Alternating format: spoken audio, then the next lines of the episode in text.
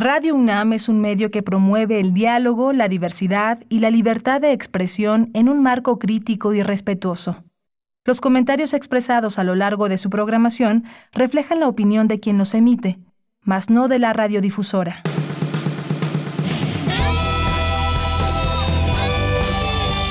Prisma RU. Relatamos al mundo.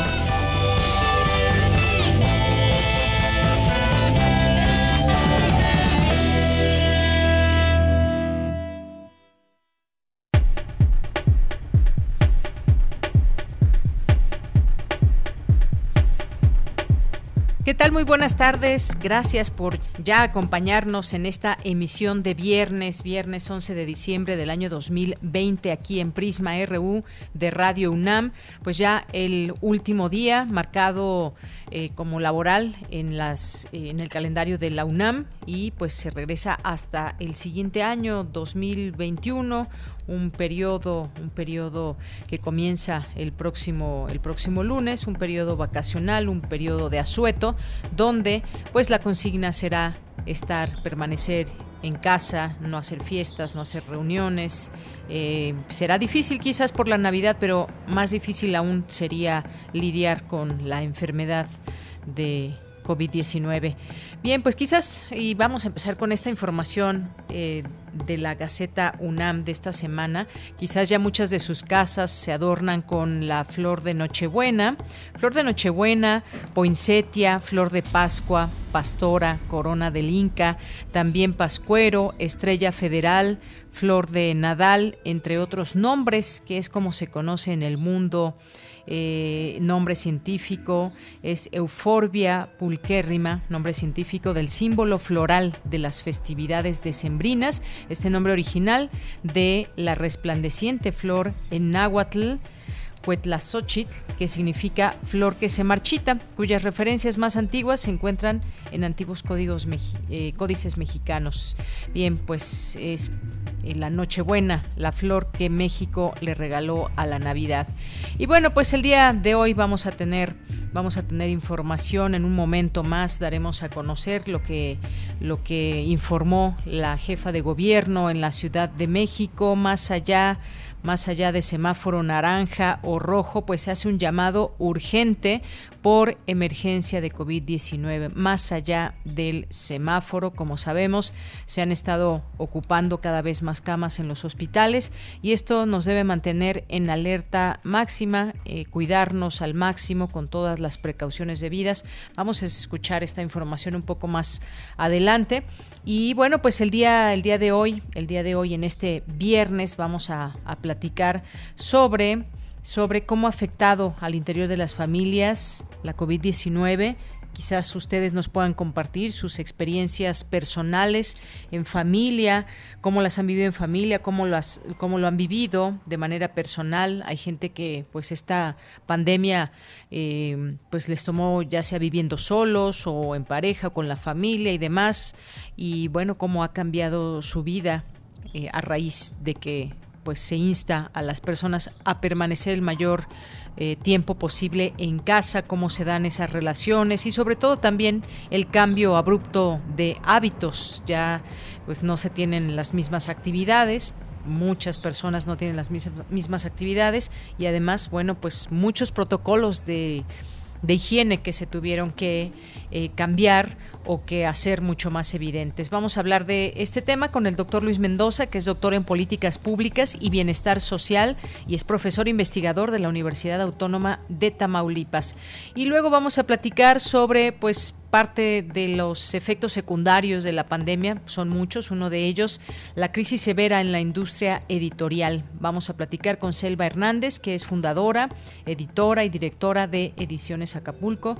Ella estará aquí con nosotros platicándonos acerca de esta crisis y sobre todo también pues el planteamiento de estrategias para intentar, intentar revertir números, aunque se habla de, de 10 años que pueda eh, que pueda llevarle a la industria recuperarse.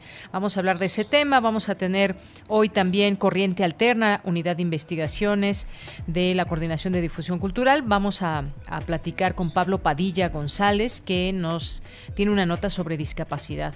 Y vamos a tener también Refractario y con Javier Contreras, estará aquí con nosotros con los temas que han sido noticia a lo largo de la semana algunos de ellos, bueno, pues está el tema de eh, los cambios en el, en el gabinete, está también este tema también muy importante de que se reabre el caso, el caso de la indígena Ernestina Asensio Rosario, un caso, quizás ustedes lo recuerden, quizás no, que fue muy sonado en cuanto a la muerte de esta mujer y en qué condiciones o eh, cómo se había dado esta, esta muerte. Y bueno, pues eh, se habló de que había, habría muerto por una gastritis, situación que fue cuestionada en su momento de distintas maneras, sobre todo en el ámbito, en el ámbito periodístico por Carmen Aristegui, hay que recordarlo, y pues la Fiscalía General de Justicia de Veracruz reabrirá este caso hasta agotar todas las líneas de investigación, es lo que anunció hoy Alejandro Encinas. Va a ser uno de los temas que tocaremos hoy con Javier Contreras y vamos a cerrar esta semana, este viernes, con Melomanía RU con Dulce Hueta. Así que esto será parte de la información que tendremos el día de hoy. Y pues muchos saludos allá en cabina, muchas gracias a nuestros compañeros que están trabajando allá en Adolfo Prieto número 133 a Daniel Olivares en la producción, a Denis Licea en la asistencia y Arturo González en los controles técnicos. Les mandamos muchos saludos. Aquí en el micrófono les saluda Deyanira Morán y desde aquí, cuando son la una de la tarde con 10 minutos, desde aquí relatamos al mundo. Relatamos al mundo. Relatamos al mundo. En ese viernes 11 de diciembre, en los temas universitarios, el rector de la UNAM, Enrique Graue, encabeza la entrega del reconocimiento Alfonso García Robles 2020. Se reúnen colegas y amigos de manera virtual para festejar los 80 años de nacimiento del fundador del proyecto del Templo Mayor. Eduardo Matos Moctezuma, y la UNAM y diversas universidades públicas firman convenios de colaboración. El propósito es atender y prevenir las violencias. En temas nacionales, el presidente Andrés Manuel López Obrador afirmó que los nuevos inversionistas de Altos Hornos de México deberán pagar antes de 2024 los 200 millones de dólares que el gobierno federal reclama por la venta a sobreprecio de la planta chatarra de agronitrogenados a Pemex en 2013. La jefa de gobierno de la Ciudad de México, Claudia Sheinbaum, informó que la capital del país se encuentra en alerta y manifestó que nos encontramos en emergencia ante un incremento muy acelerado en las hospitalizaciones, con 74% de la ocupación total. Ante el repunte de contagios por COVID-19 en el Estado de México, el gobernador Alfredo del Mazo anunció la reducción en el horario de operación de todo tipo de establecimientos y actividades no esenciales. México planteó a Estados Unidos extender las restricciones de viaje en su frontera terrestre hasta el 21 de enero, luego de evaluar la situación de COVID-19 en los dos países, informó la Secretaría de Relaciones Exteriores.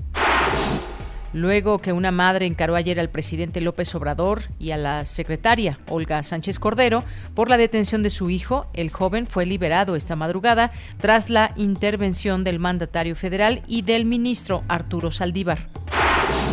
La Secretaría de Agricultura y Desarrollo Rural informó que cuatro perros en la Ciudad de México contrajeron COVID-19 al estar en contacto directo con alguna persona con diagnóstico positivo de la enfermedad. En materia internacional, la farmacéutica británica AstraZeneca confirmó este viernes que comenzará pronto a investigar la combinación de su vacuna contra COVID-19 con la Sputnik de Sputnik 5 de Rusia con el fin de intensificar su efectividad. Cuba iniciará su proceso de unificación monetaria y cambiaria el próximo 1 de enero con la salida de circulación del peso convertible que se, llama CUC, el CUC, eh, paritario con el dólar y el establecimiento como única moneda oficial en la isla del peso cubano, el CUP, el cual tendrá una tasa única oficial de conversión de 24 pesos por dólar. Prisma RU. Relatamos al mundo.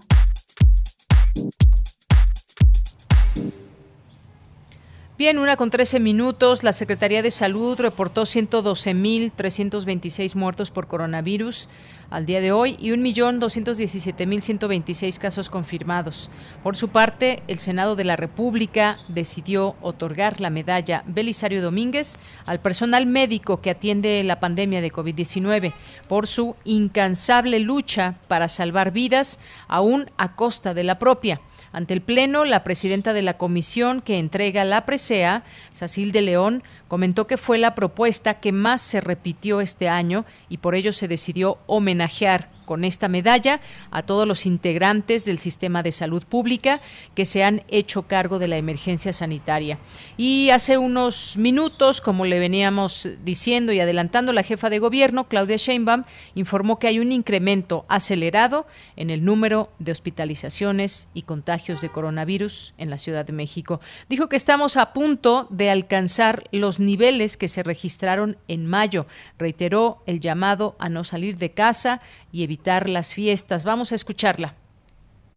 Por eso este llamado urgente a la población, tenemos que cortar la curva de contagios. Y la única manera es con la colaboración de toda la ciudadanía. El objetivo es bajar la curva de contagios. Es el reto de cero contagios para la ciudad.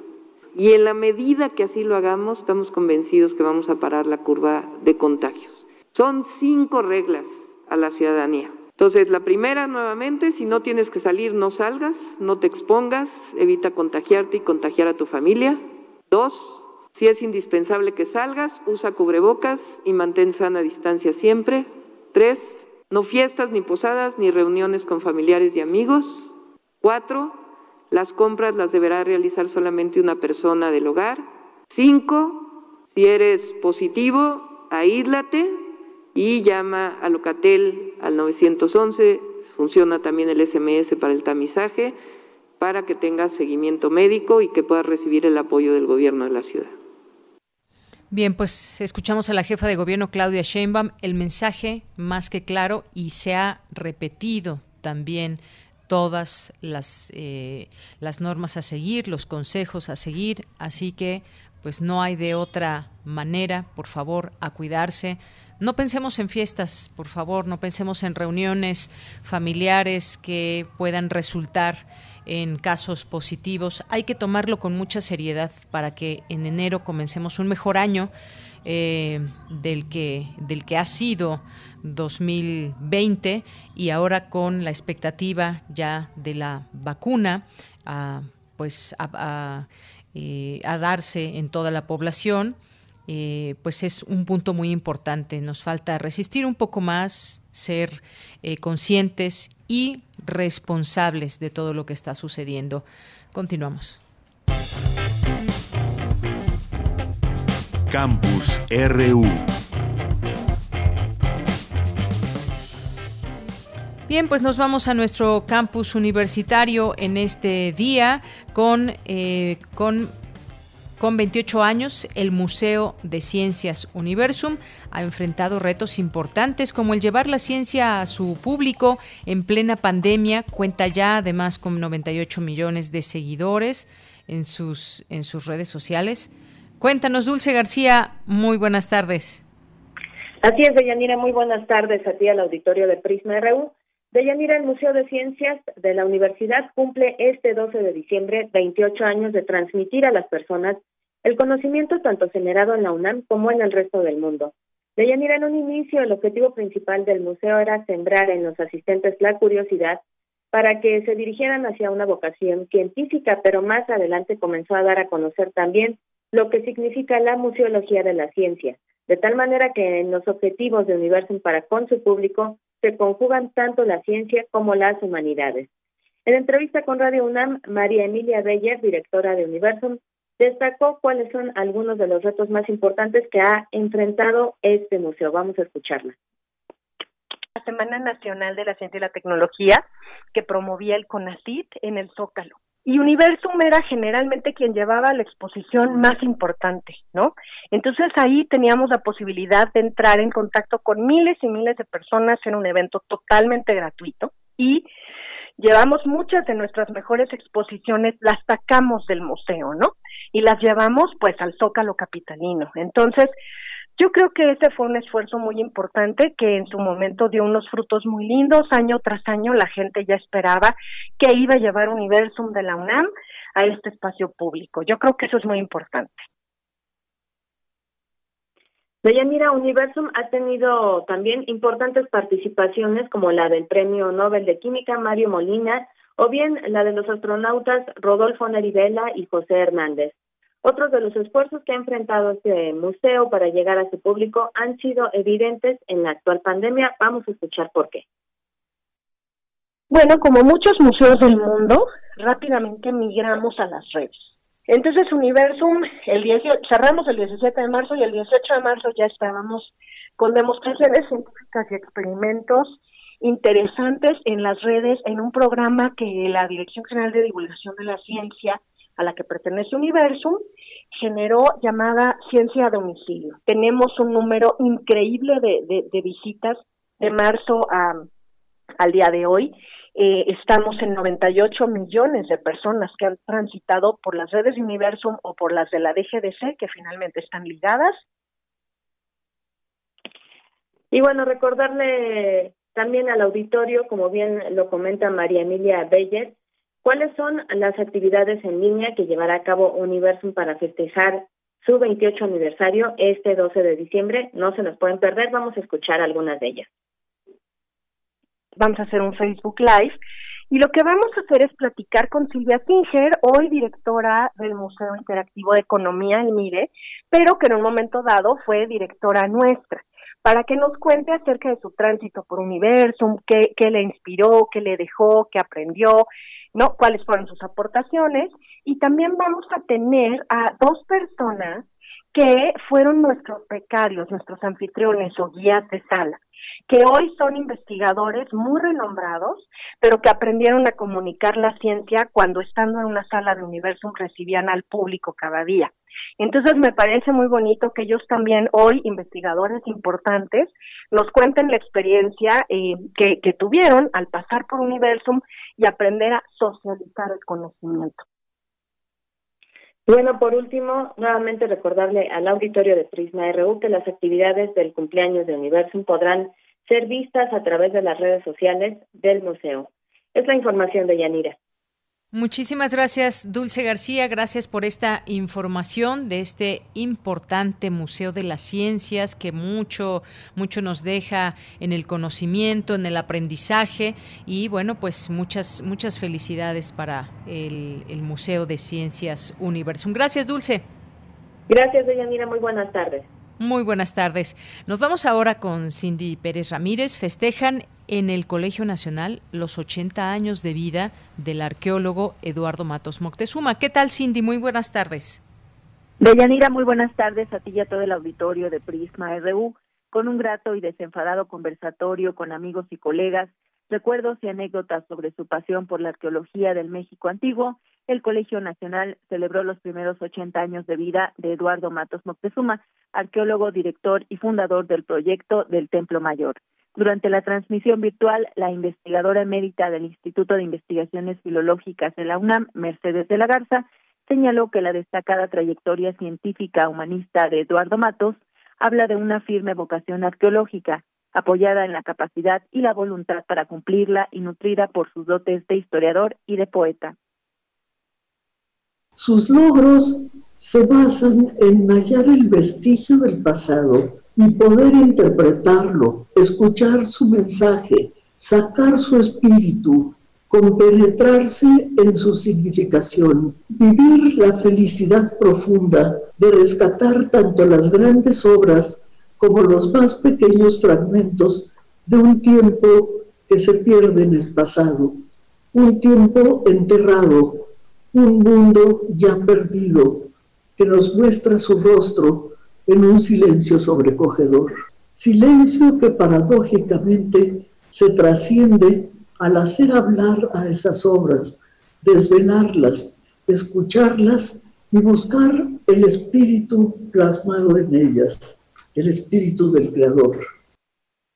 Entre su vasta obra de Eduardo Matos Moctezuma destacan el Templo Mayor de los Aztecas, Muerte a filo de obsidiana, Estudios mexicas y la muerte entre los mexicas.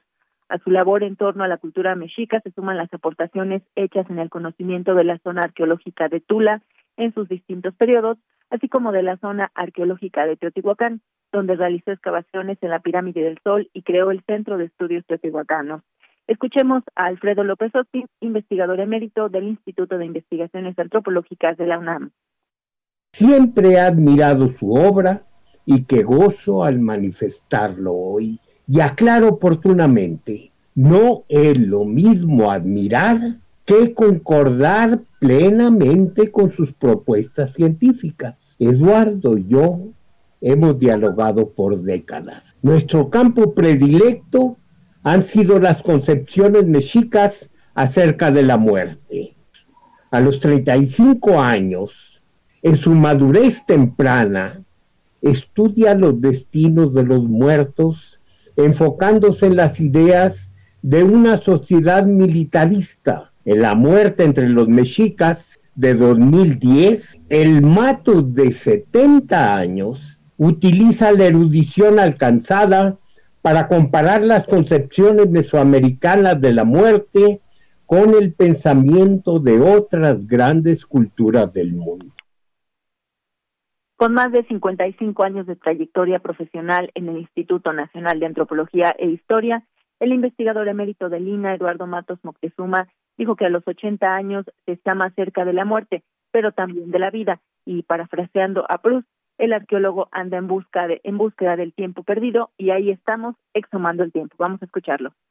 Durante este lapso de tiempo he pasado por cuatro grandes rompimientos y un quinto está pendiente. De ser profundamente religioso, rompí con la opresión de la religión a los 15 años de edad. Después vendría el rompimiento con la familia. Más tarde, con el poder que representaba tener cargos importantes dentro de mi profesión, que, aunque no me impidieron continuar con mis investigaciones, eran un lastre que había que tirar por la borda. Después llegó el momento de terminar con las cosas superfluas de la vida. Ahora Estoy parado en la encrucijada del quinto rompimiento, mi encuentro con la muerte. Hoy vivimos tiempos trastornados. A las instituciones se les quitan los recursos. Lo peor, creo, es la manipulación que se pretende hacer de la historia con fines políticas. Decir que Tenochtitlan se fundó en el año 1321 para hacerla empatar con 1521, 1821 y 2021 es un despropósito.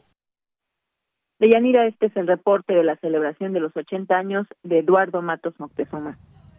Cindy, muchas gracias por esta información. Muy buenas tardes. Muy buenas tardes. Hasta luego. Bueno, pues ahí Matos Moctezuma que eh, pues al cumplir 80 años y que además, bueno, pues hoy encontramos mucha información sobre él, sobre pues lo que ha declarado en conferencias, en entrevistas y demás. Y bueno, pues siempre ha celebrado el haber escogido la profesión que lo ha hecho feliz todo este tiempo. Lo cuenta también, por ejemplo, para la jornada, que en vísperas de su 80 aniversario, Eduardo Matos Moctezuma recuerda el día en, que, en el que al concluir la preparatoria hizo una elección que le cambió la vida y apostó por la felicidad que le suponía la idea de estudiar arqueología, aún con la mirada de desilusión de sus padres a cuestas. Y bueno, pues por ahí también se va toda esta experiencia de la elección de eh, lo que definiría su vida profesional. Bien, pues vamos a continuar. Antes también, muy rápido, hace un momento dije acerca de Universum, 98 millones de seguidores. Bueno, más bien son 98 millones de interacciones en redes sociales que ha logrado el Museo de las Ciencias Universum y que pues seguimos, seguimos, es un museo muy importante y del que pues también... Eh, se van cambiando las distintas eh, salas, se van proponiendo distintos temas y vamos aprendiendo. Es un museo que se puede visitar no solamente de una dos veces, sino de manera constante por los cambios también que va teniendo.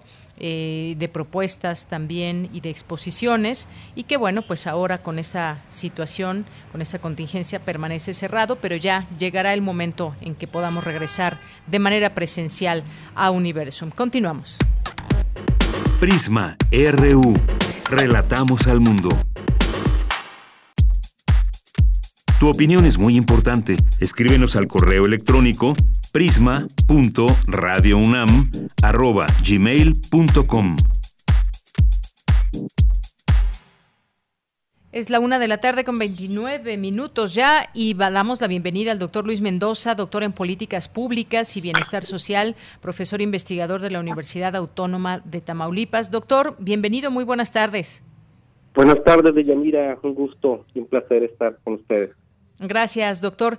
Pues de pronto nos, nos planteamos la pregunta, ¿cómo, ¿cómo ha cambiado nuestra vida a raíz de que llegó la enfermedad de COVID-19 a nuestras vidas? ¿Cómo, cómo ha impactado al interior de las familias, a pues eh, cada núcleo de edad también, a los, a los más pequeños, a los adultos, a los adultos mayores. ¿Cómo ha sido todo esto? Lo, ya lo estamos notando desde un inicio, cuáles son los efectos a, a corto, mediano y largo plazo, porque todavía aún pese al anuncio de la vacuna, pues debemos seguir cuidándonos y pues hay un llamado mundial, diría yo, de en muchos países de seguir en casa y seguir en esta cuarentena que nos podemos autoimponer o que incluso imponen las autoridades. ¿Qué, podemos decir eh, de un primer inicio, eh, doctor, en torno a cómo ha afectado eh, lo que estamos viviendo en las familias?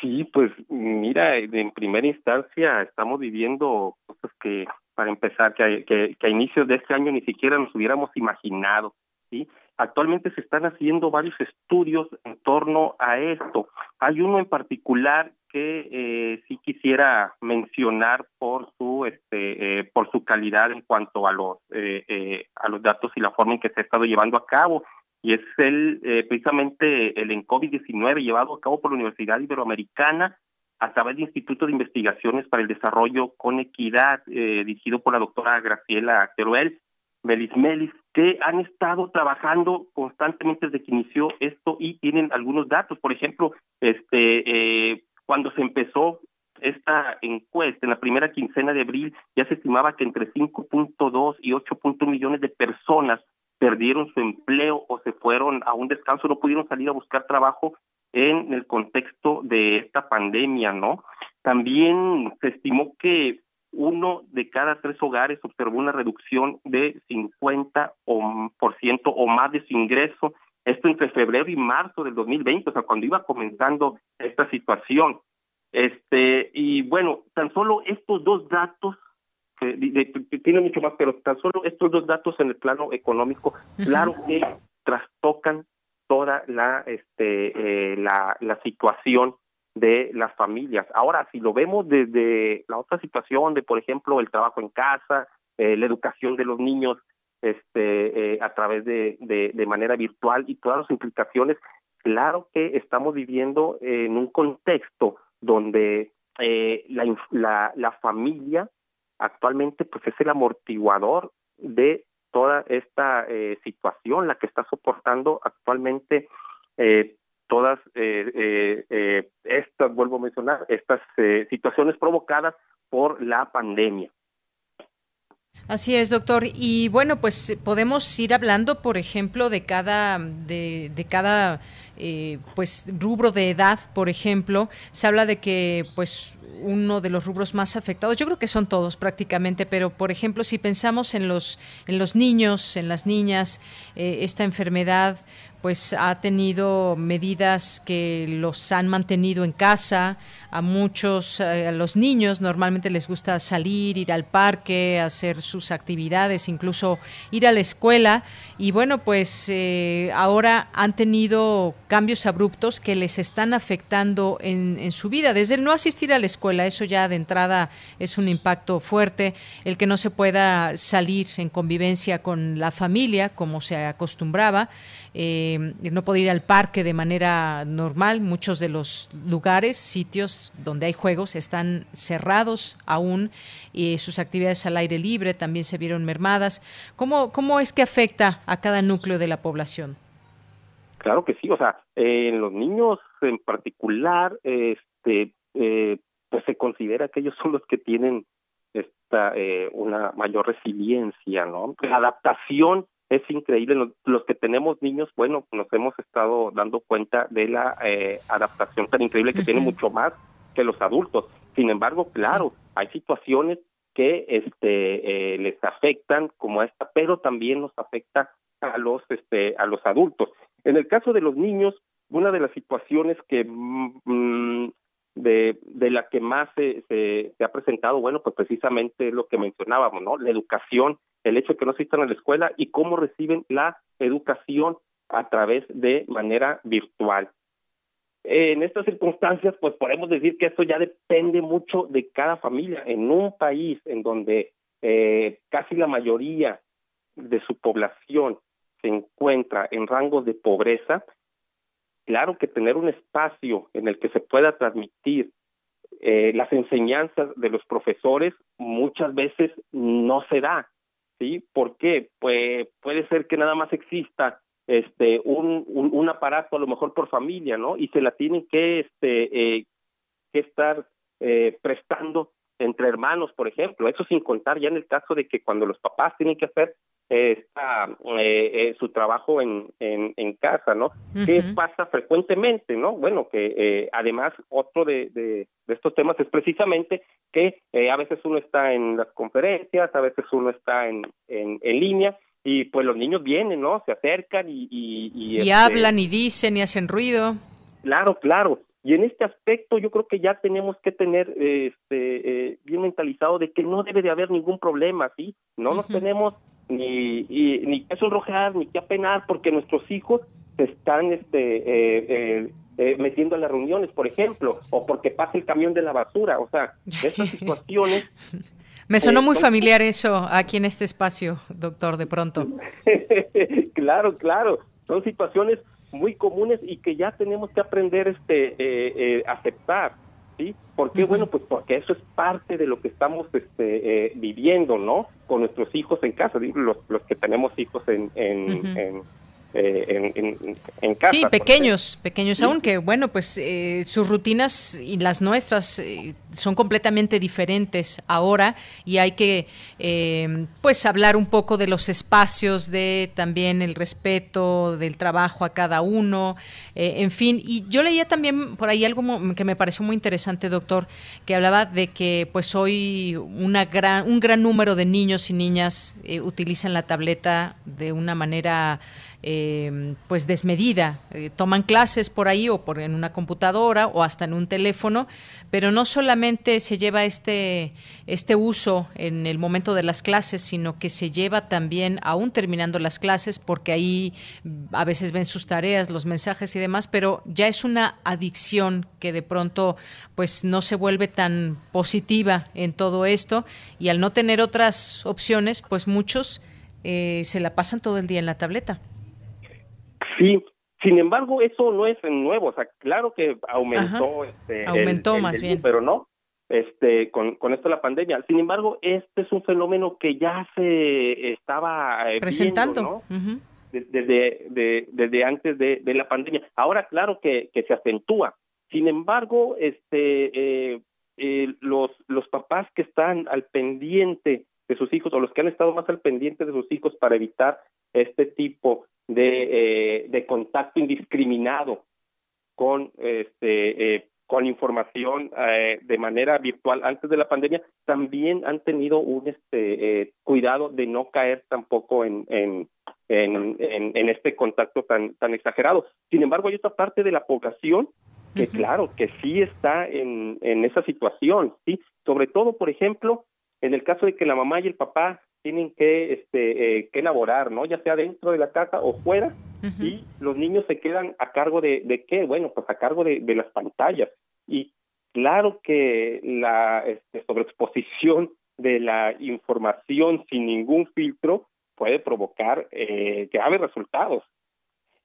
Efectivamente, graves resultados. Y es que, bueno, esto por una parte, los niños, la convivencia diaria, el aprendizaje, la manera de enseñarles que ahora cambió drásticamente, pero está también la otra parte que son, eh, con esta enfermedad se, se habló desde un inicio que los adultos mayores eh, tendrían más consecuencias a la salud porque son más vulnerables y hay un miedo también con el que empezaron a, a mirar esta enfermedad y a sentirse más vulnerables que los niños, por ejemplo, o que los jóvenes ante esta enfermedad, aunque bueno, ya vimos que, que esta enfermedad eh, puede actuar diferente en cada cuerpo y en cada persona, no importando a veces la edad o las otras enfermedades que, que tengan las personas. Pero en el caso de los adultos mayores, también ese miedo, cómo se puede en todo caso canalizar o cómo se han visto afectados, un poco, pues también han sido relegados eh, en torno a sus actividades. Ellos mismos tienen miedo a salir. ¿Cómo se da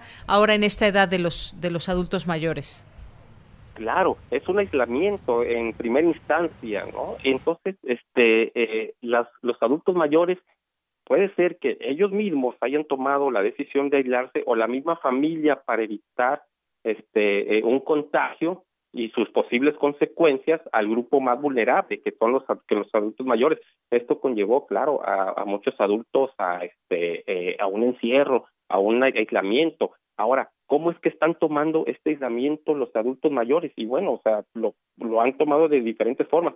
Hay quienes han este eh, eh, presentado eh, casos de, de de ansiedad por ejemplo no pero este eh, también ha, eh, por, ejemplo un, un dato importante en este estudio comentado al principio es que, por ejemplo, el 27.3% de los individuos de 18 años o más presentaron síntomas depresivos y 32.4% síntomas severos de ansiedad. Claro que en los adultos mayores esta proporción es este es es es mayor, sí, precisamente por las condiciones que se está viviendo. Sí, estas condiciones que nos han cambiado en mucho y que quizás no sepamos en este momento cómo ir midiendo o cómo se va midiendo este impacto de la cuarentena, pero pues es evidente que lo hay, que lo habrá en algún momento. Hay quienes pues ya llevaban a cabo por ejemplo, el trabajo en casa, pero mucha más gente no y no tenían espacios adecuados o aún siguen sin tenerlos.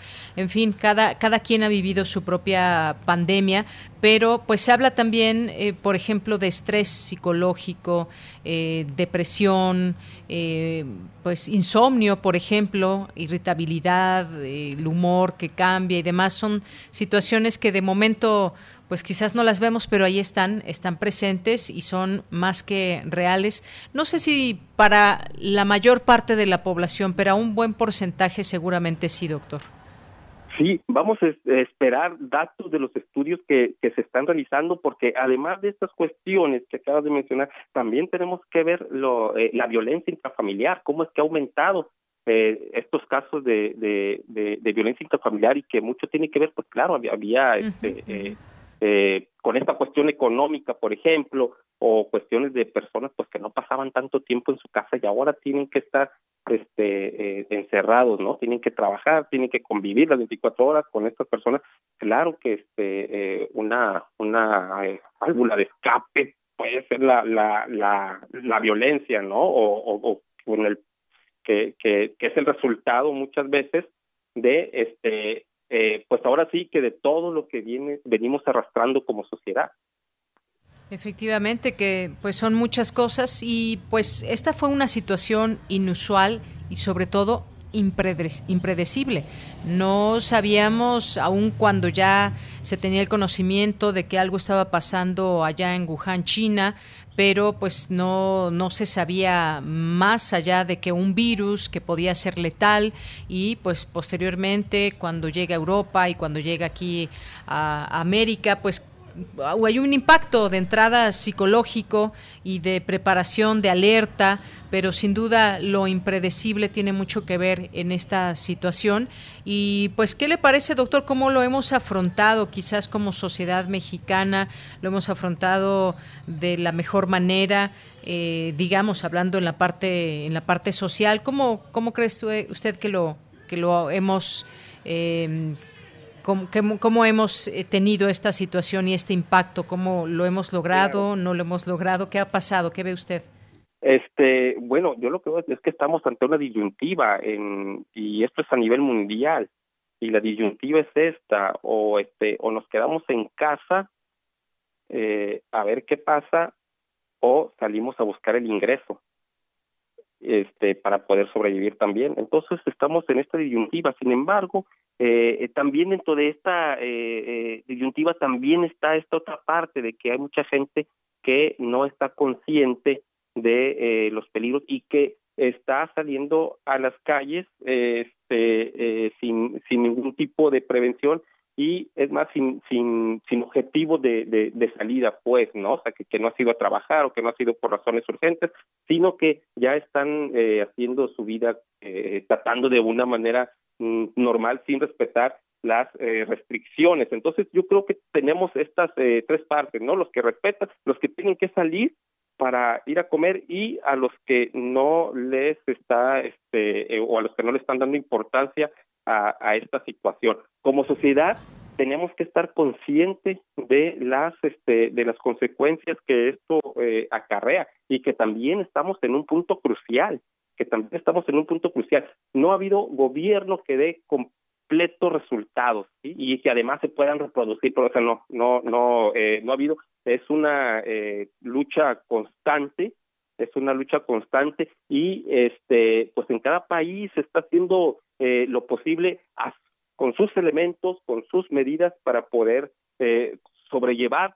¿Quién tiene la razón? Pues todavía es muy temprano este, eh, para saber en el caso de México, bueno, pues sabemos que se aproximan las vacunas, ya hasta dieron un este eh, un calendario y, y este pues vamos a esperar, ¿no? Que eh, eh, además de que lo que digan nuestras autoridades, pero también es importante hacer conciencia de los riesgos que tiene de exponernos a, a una este, enfermedad, tanto para uno como para todos los que nos rodean y claro, este, para la sociedad en general.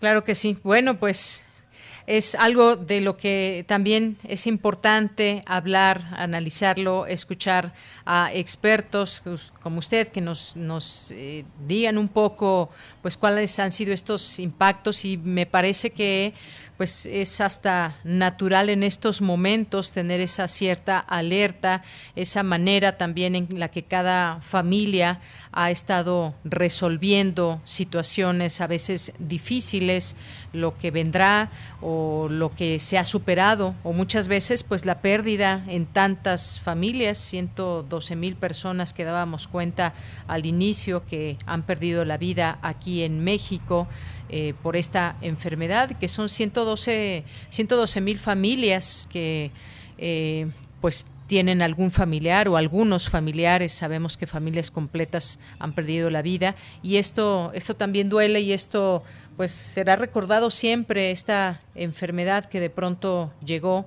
nadie estaba preparado y además, bueno, pues llega la vacuna en un, en un momento récord. Además, se habla de que los procesos para que una vacuna pues ya esté a disposición de la población muchas veces son más, más, más lentos, se toman más tiempo. Y pues ahora es eh, la situación que tenemos actualmente. Ya hay una vacuna que se está aplicando a la población, empezó el Reino Unido y de ahí derivarán otros países y están también otras vacunas haciendo últimas pruebas. Y pues esa podrá ser una, una solución no a corto plazo, quizás a a mediano. Doctor, pues muchas gracias por haber estado con nosotros. No sé si quiera agregar algo más. No, pues solamente eh, agradecer y pues estar eh, atento ¿no? a, las, a, las noticias, a las disposiciones y eh, reflexionar mucho en torno a esto. Hace un año, como decía al principio, no nos imaginábamos cómo íbamos este, a estar. Se está trabajando bajo presión en todos los, los sectores y pues es muy importante que nosotros estemos conscientes, tanto nosotros como nuestras familias, tratar de transmitir esa tranquilidad a, a nuestros hijos este, no descuidar a los adultos este, eh, mayores, a, estar este, eh, al pendiente de nuestras parejas y, y, bueno, pues todo lo que esto implica. Claro, todo lo que esto, eh, todo lo que esto conlleva.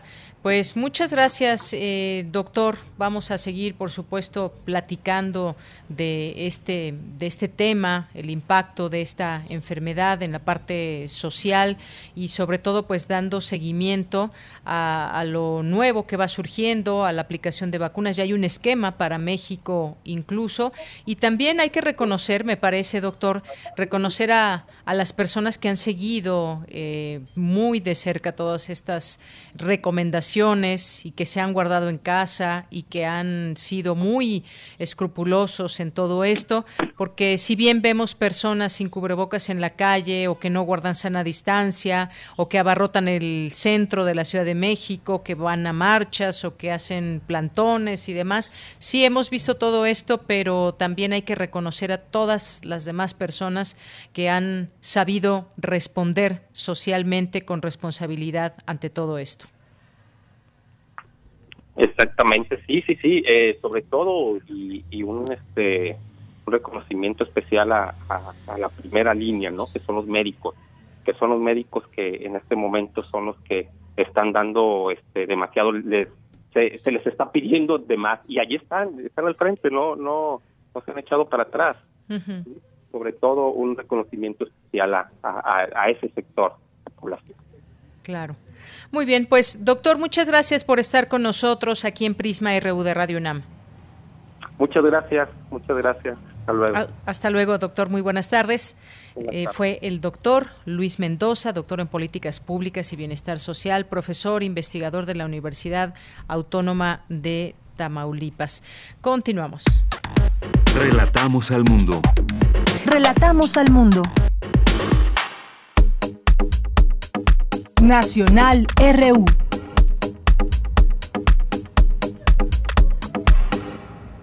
Bien, continuamos y en los temas en los temas nacionales, pues eh, queríamos conversar, lo haremos en otro momento. Es un tema importante.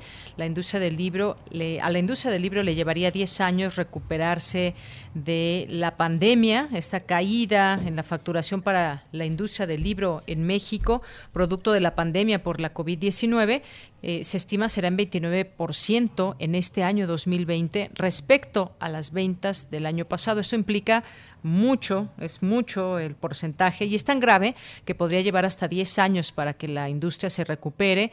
Así lo señalaron o lo han señalado también, eh, en su momento se señaló en la Feria Internacional del Libro de Guadalajara y bueno, pues creciendo a un ritmo de 2.6 al año eh, se tardaría unos 10 años en recuperar lo que se ha perdido en 2020 y pues algo que se requiere será retomar la actividad económica, eh, retomar quizás estrategias también importantes que incentiven la compra de libros y pues ya ustedes también nos podrán compartir cómo ha sido el no ir a librerías y demás, pero tener la posibilidad de pedir los libros también en casa. Esto cambia también porque mucha gente pues evidentemente prefiere ir a las librerías y elegir sus libros o estar eh, viendo títulos. Esto ha cambiado completamente. También no olvidemos que la parte tecnológica nos da mucha oportunidad de todo esto, así que eh, pues hagamos que esto sea posible por supuesto. Y bueno, pues otro, otro de los temas, otro de los temas eh, en temas nacionales es que el salario mínimo ya no estará por abajo de la inflación. En la última sesión de este periodo ordinario, el Senado aprobó por unanimidad una modificación a la Ley Federal del Trabajo para establecer que el salario mínimo no podrá estar nunca por debajo de la inflación es una forma histórica, una reforma histórica en favor de los trabajadores que permitirá que más allá de los vaivenes se pueda eh, que pueda haber en la vida nacional, el salario mínimo nunca vuelva a vivir la tragedia de perder el 70% de su poder adquisitivo. Son algunas de las opiniones en torno a esta, a esta reforma y bueno, pues en su momento al presentar el dictamen de la Comisión de, de Trabajo y Previsión Social, eh, pues también se habla de esta recuperación. Bueno, pues un tema también a analizar, importante, y así el título, el salario mínimo ya no estará por abajo de la inflación. Y bueno, pues también otro, otros temas, en otros temas eh, decíamos, y ya lo vamos a analizar en la siguiente hora con eh, Javier Contreras, sobre el caso de la indígena Ernestina Asensio Rosario. Él ya nos dará al análisis esta esta información. Sin embargo, pues es importante decir o la importancia de reabrir este caso. Bueno, ahorita me acordé de, del doctor Mendoza que nos decía, pues todos estos ruidos de pronto cotidianos a los que hay que acostumbrarse cuando uno está llevando a cabo sus labores, como eh, pues estas, estos paisajes sonoros que nos ofrece la Ciudad de México, que son muchos y ahora en pandemia son mucho más, son mucho más porque pasan vendiendo de todo y pues bueno, también es parte, es parte de lo cotidiano ahora. Bueno, les decía sobre este caso de de la Fiscalía General de Justicia de Veracruz, que reabrirá el caso de Ernestina Asensio Rosario hasta agotar todas las líneas de investigación. Es lo que anunció Alejandro Encinas, que es subsecretario de Derechos Humanos, un caso que fue muy sonado en su momento y que se dio prácticamente eh, carpetazo a todo este, este asunto, a todo este tema, y pues cuatro organizaciones que llevaron el caso ante la Corte Interamericana de Derechos Humanos rechazaron la propuesta del funcionario para que la Fiscalía Veracruzana reabra el asunto, pues es una de las presuntas responsables de las violaciones denunciadas. Hablaremos al análisis sobre este tema, así como de los cambios en el gabinete todos eh, los cambios recientes que se dieron por mujeres, los anunció el presidente López Obrador y ya estaremos platicando también sobre, sobre este tema al análisis con eh, con el maestro Javier Contreras. Y pues reiterar una vez más, esto es más que nacional, es también parte de lo que sucede en la Ciudad de México y lo que mencionó hace unos momentos la jefa de gobierno, Claudia Sheinbaum. Es un llamado urgente, estamos ante un llamado urgente y ojalá que entendamos la, la palabra y lo que eso significa y la posibilidad que está en la ciudadanía ante esta emergencia de COVID-19, más allá del semáforo epidemiológico. Prácticamente, pues no lo han dicho ni nada, pero pues deberíamos de considerar como si estuviéramos en semáforo rojo, que eso implica quedarnos el mayor tiempo posible en casa. Bien, pues vamos a, escuchar un poema de Margarita Castillo en su voz, No tenemos piedad de Telma Nava. Adelante. No tenemos piedad. Telma Nava.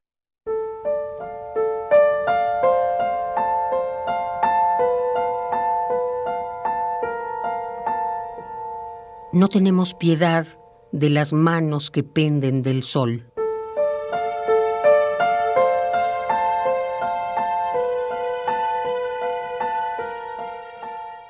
No tenemos piedad del renacimiento del astro huérfano que nos penetra en la piel como una inmensa tela sobre el corazón de la tristeza.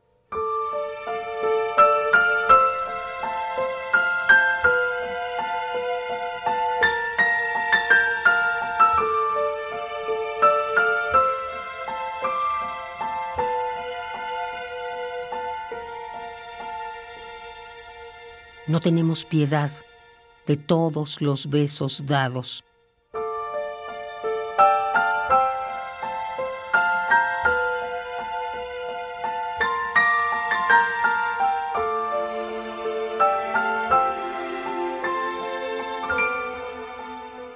No tenemos piedad porque hemos olvidado de volver al primero.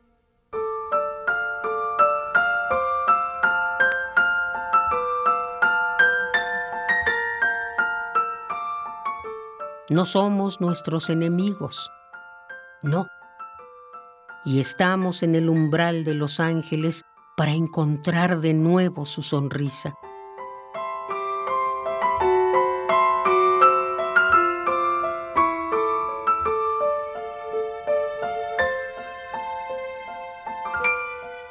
No tenemos piedad de las manos que penden del sol.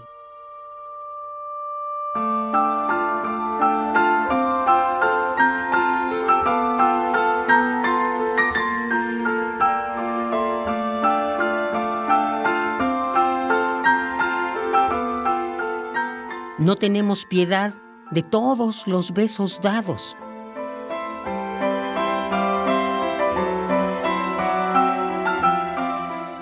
No tenemos piedad porque nos hemos olvidado de volver al primero.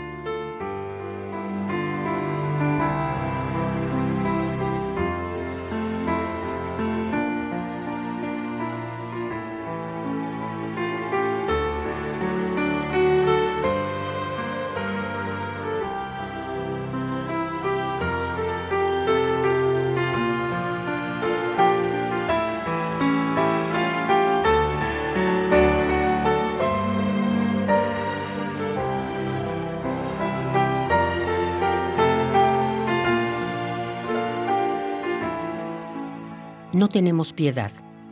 Telma Nava.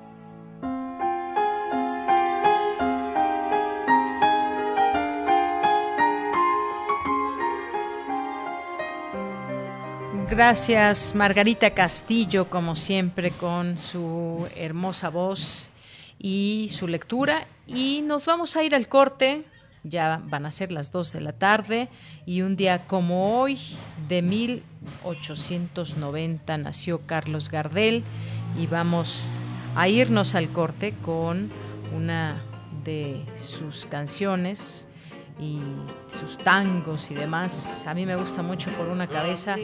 Pero hoy vamos a escuchar Caminito, que es lo que nos propone la producción. Y con esto nos vamos al corte he venido por última vez, he venido a contarte mi mal.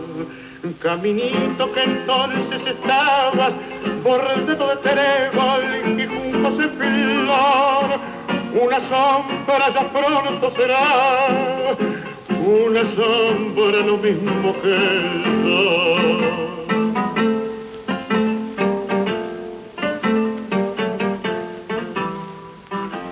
que se fue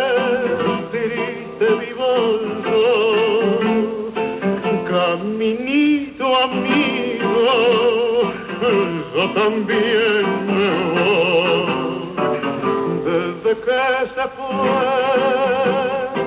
nunca más volvió, seguiré su paso, caminito adiós caminito que todas las tardes feliz recorría cantando mi amor. No le digas si vuelve a pasar que mi llanto tu suelo regó.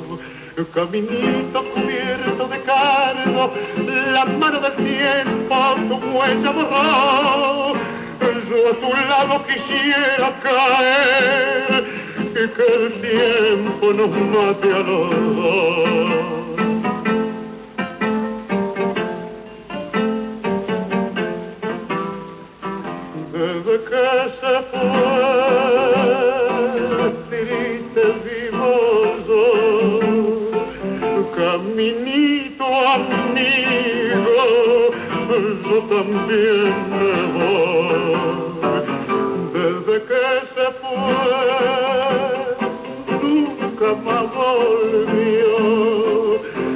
Seguiré sus pasos, caminito.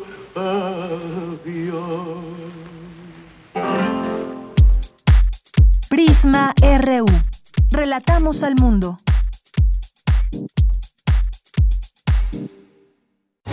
El jazz, música de subversión, creada por manos y corazones afroamericanos que alteraron las reglas.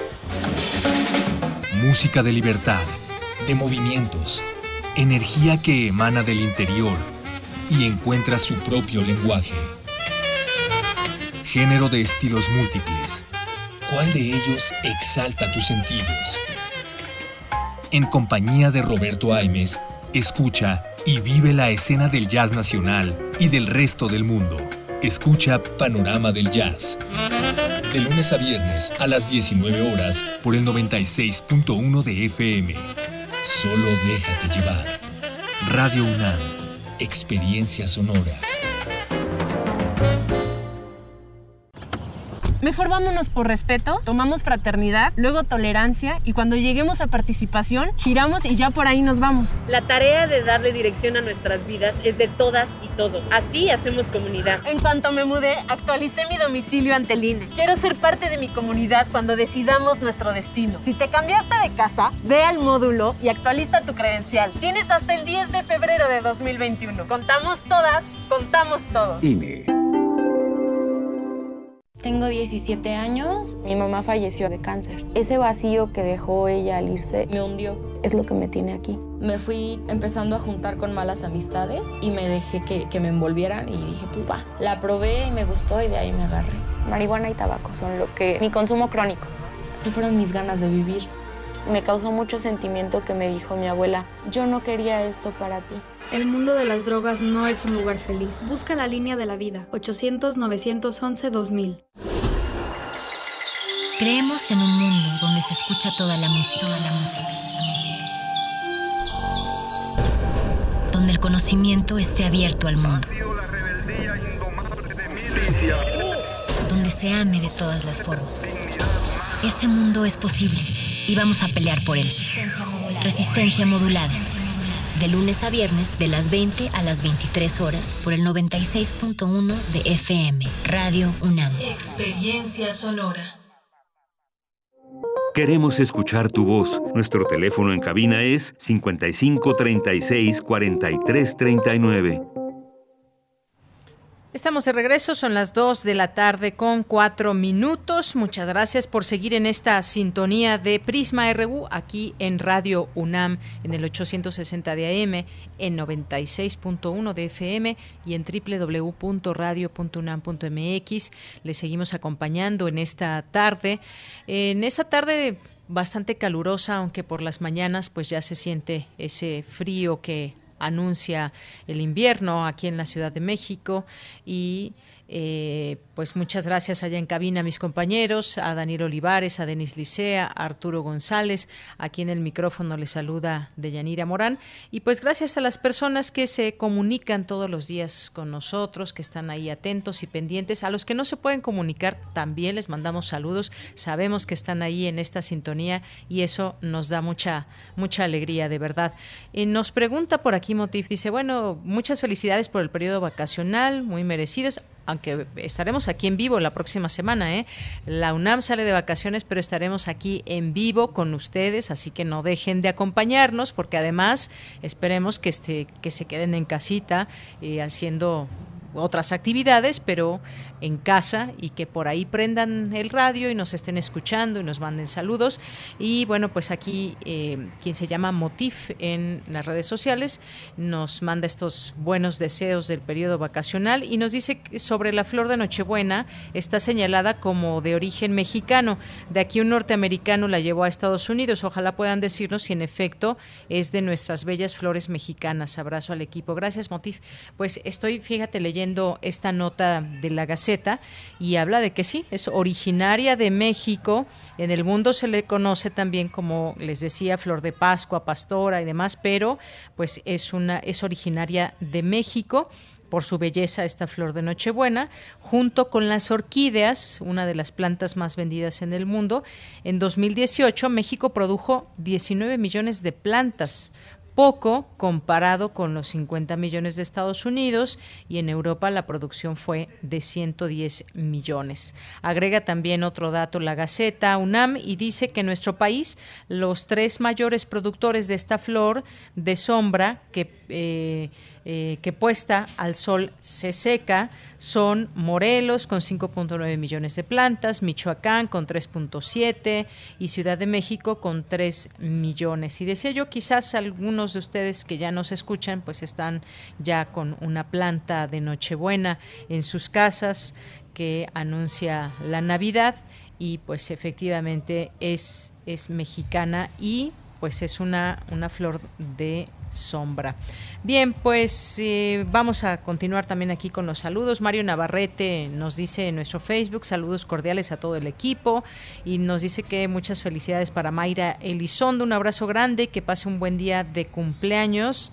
Eh, maestra Mayra, y saludos a todo el equipo, aunque me acabo de enterar, Mario, que su cumpleaños ya pasó, fue el 6 de, de, diciembre, así que pues le mandamos desde aquí un abrazo a Mayra Elizondo y pues bueno, un poquito atrasado, pero se vale, se vale por supuesto, porque siempre la tenemos aquí eh, presente y nos dan ganas de desearle lo mejor a Mayra y a todos, a todos los que nos estén escuchando, a ella en especial por su cumpleaños.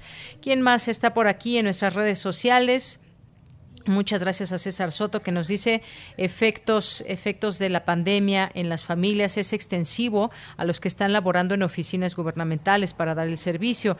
Regresé a la Fiscalía de Justicia en Barrientos, está en servicio ante reducción de personal si atienden. Gracias César. Sí, hay muchas personas que su trabajo implica que estén presencialmente en oficina o en un sitio. No todos los trabajos se pueden llevar a cabo, desarrollar desde casa. Gracias.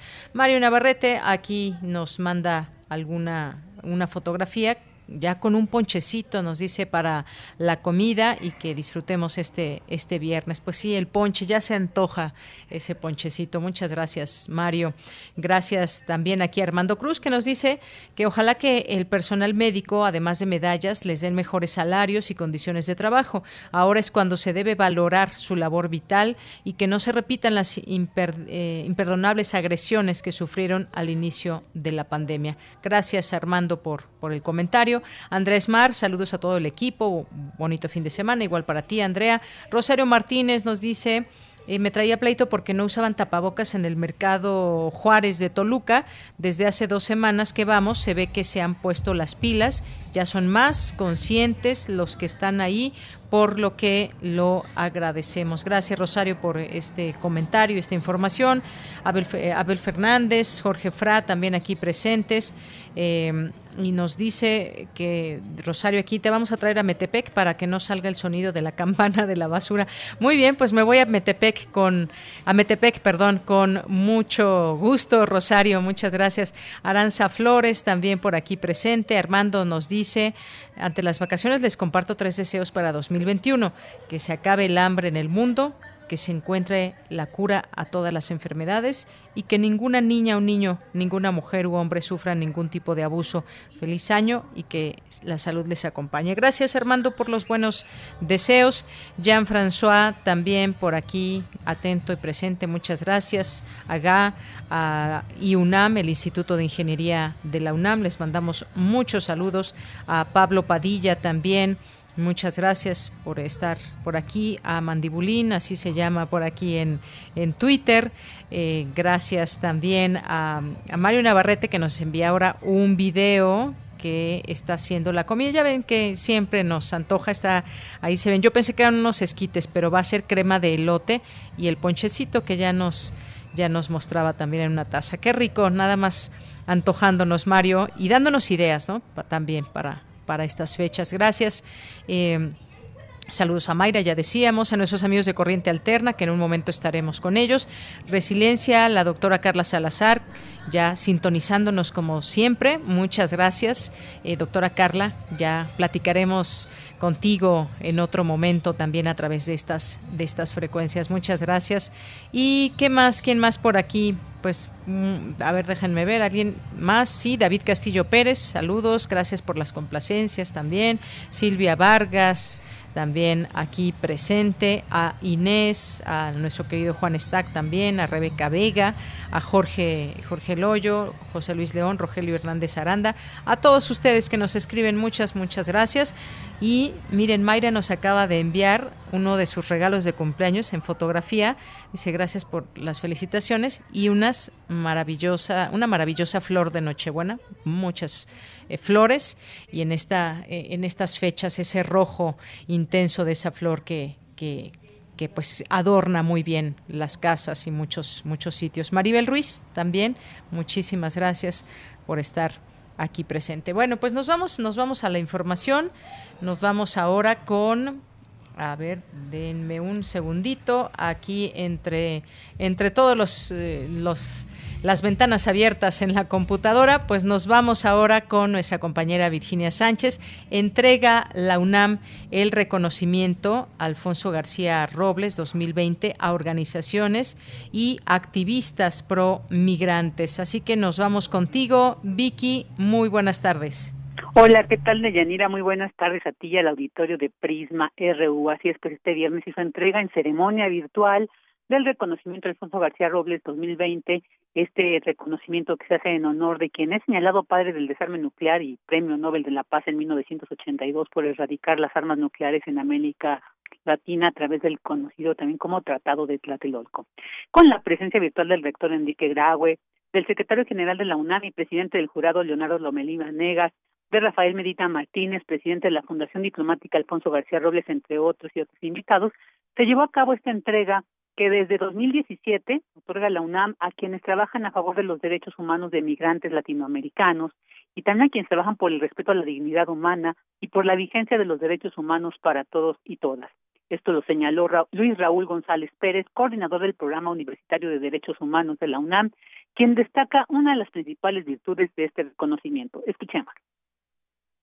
Que busca enfocar el contexto migratorio desde una perspectiva humanista, integral, de derechos humanos, basada en las personas, en su realidad, en lo que viven, no solo enfatizando o centrándose en aspectos económicos, jurídicos o políticos, que es como frecuentemente se abordan estos temas. En cada una de las ediciones pasadas, la entrega de este reconocimiento se ha sustentado en el trabajo constante y comprometido de quienes lo han recibido en la defensa, promoción y protección de los derechos humanos en campos de acción y especialidades muy diversas. Por su parte, Tamara Martínez Ruiz, coordinadora para la igualdad de género de la UNAM, señaló que la forma práctica de garantizar y respetar los derechos humanos es fijándose metas concretas y dirigir las labores de un constante actuar con ética. Asimismo, reconoció el trabajo de quienes han logrado construir redes de sororidad para apoyar a las mujeres migrantes, condición que dijo aumenta su vulnerabilidad. Escuchémosla. Estas redes de sororidad son similares a las que durante mis investigaciones como antropóloga las vi tejerse entre mujeres migrantes, entre las que se iban y las que se quedaban, redes de apoyo, de cuidados, de sobrevivencia, donde si eres mujer y además migrante, o extranjera, o latina, o indígena, o campesina, tu vulnerabilidad aumenta. Y bueno, pues los recipientarios de este reconocimiento Alfonso García Robles 2020 son AFIO, por sus siglas en francés, que es Acompañamiento de Mujeres Migrantes de Ottawa, en Canadá, organización sin fines de lucro fundada en 1984, orientada a promover y salvaguardar los derechos de las mujeres migrantes y sus familias en Quebec, Canadá, de las cuales el 37% son de origen latinoamericano. Se le entregó también a José Artemio Arriola, originario de Michoacán, quien a los 24 años migró a Estados Unidos y desde entonces ha sobresalido por su trabajo a favor de los derechos políticos y humanos de los mexicanos en el exterior, como su participación en 1995 en las movilizaciones para impulsar la modificación de la Carta Magna para que pudieran votar los connacionales en el exterior y también formó parte de la campaña para la ley de nacionalidad conocida como Ley de no pérdida de la nacionalidad mexicana que permite conservarla aunque se adquiera otra, entre otras aportaciones a favor de los migrantes. También se le entregó a la Corporación Fronteras Compasivas fundada en 2000 en el año 2000 sin fines de lucro, dirigida principalmente por voluntarios para mantener un sistema de estaciones de agua en el desierto de Arizona en las rutas utilizadas por los migrantes, y así salvar a las personas de fallecer por deshidratación y exposición al sol, creando un entorno justo y humano en las zonas fronterizas. También se le entregó a Demetrius G. Papa Demetrio, Papa Demetrio, cuyos más de 270 trabajos y estudios que conformados por libros, artículos, monografías y reportes de investigación sobre la movilidad humana y migración han servido como herramientas para la defensa, promoción y garantía de los derechos de las personas en situación de migración internacional e internacional. También se le entregó a la hermana Norma Pimentel, hija de padres mexicanos y desde los 24 años se unió a la Orden de las Misioneras de Jesús y desde entonces realiza labores en favor de los migrantes que cruzan la frontera del sur de Texas y cuya presencia ha sido de vital importancia para mantener el diálogo a favor de un trato humanitario y digno para ellos. En septiembre de este 2020, la revista Time la consideró una de las 100 personas más influyentes del mundo. Y también se le entregó a Mónica Ramírez quien nació en Ohio, Estados Unidos, y es activista, abogada de derechos civiles, defensora, organizadora, emprendedora social y conferencista a favor de la defensa de los trabajadores agrícolas, en particular de las mujeres latinas migrantes. Ella creó el primer proyecto legal en Estados Unidos que aborda el acoso sexual y la discriminación de género contra las campesinas agrícolas y se le atribuye el mérito de impulsar el movimiento feminista Times Up. Y bueno, fue precisamente Mónica Ramírez quien habló en nombre de todos los recipiendarios del reconocimiento Alfonso Caso 2020 y señaló que su trabajo de todos estos, ellos quienes recibieron ese reconocimiento es hacer lo mejor que se pueda para promover condiciones justas y reconocer la, la dignidad de las y los migrantes, asegurar que sean tratados con respeto, garantizar sus derechos y provistos con las mismas libertades que se les permite a las demás personas de ella, pues este es el reporte sobre este reconocimiento Alfonso García Robles 2020. Muchas gracias Vicky, gracias y excelentes vacaciones. Ya te escucharemos por aquí los eh, de los últimos días ya de diciembre en este espacio. Así es, ella, pues también un abrazo para ti y nos escucharemos pues eh, ya casi a finalizar el año y todos nosotros, todo el equipo, pues ya en el 2021 esperemos que un poco mejor, que se vislumbre un poco más de salud y ya bienestar para todos. Efectivamente. Muchas gracias, Vicky. Un abrazo. Hasta luego. Igualmente, hasta luego. Bien, pues ahora nos vamos con Cristina Godínez. La UNAM suma esfuerzos con otras universidades públicas para atender y prevenir las violencias. Adelante, Cristina. Hola, ¿qué tal, Deyanira? Un saludo para ti, para el auditorio de Prisma RU. La UNAM y las universidades autónomas de Chapingo, del estado de Hidalgo, del estado de Morelos, de Nuevo León y de Tlaxcala suscribieron convenios para realizar de manera conjunta investigaciones y análisis en materia de impartición de justicia universitaria, así como para promover la reestructuración de áreas de atención y seguimiento a los casos de violencia con perspectiva de género. El abogado general de la UNAM, Alfredo Sánchez Castañeda, detalló que con las universidades de Chapingo, del estado de Hidalgo y de Tlaxcala se establecen las bases de colaboración para la investigación y análisis de impartición de la justicia universitaria en temas como violencia de género y de acoso escolar. Y con las universidades del estado de Morelos y de Nuevo León, la colaboración está enfocada en mejorar los protocolos para la atención y prevención de la violencia en los espacios escolares, así como el fortalecimiento de los mecanismos de atención y sanción en caso de violencia de género.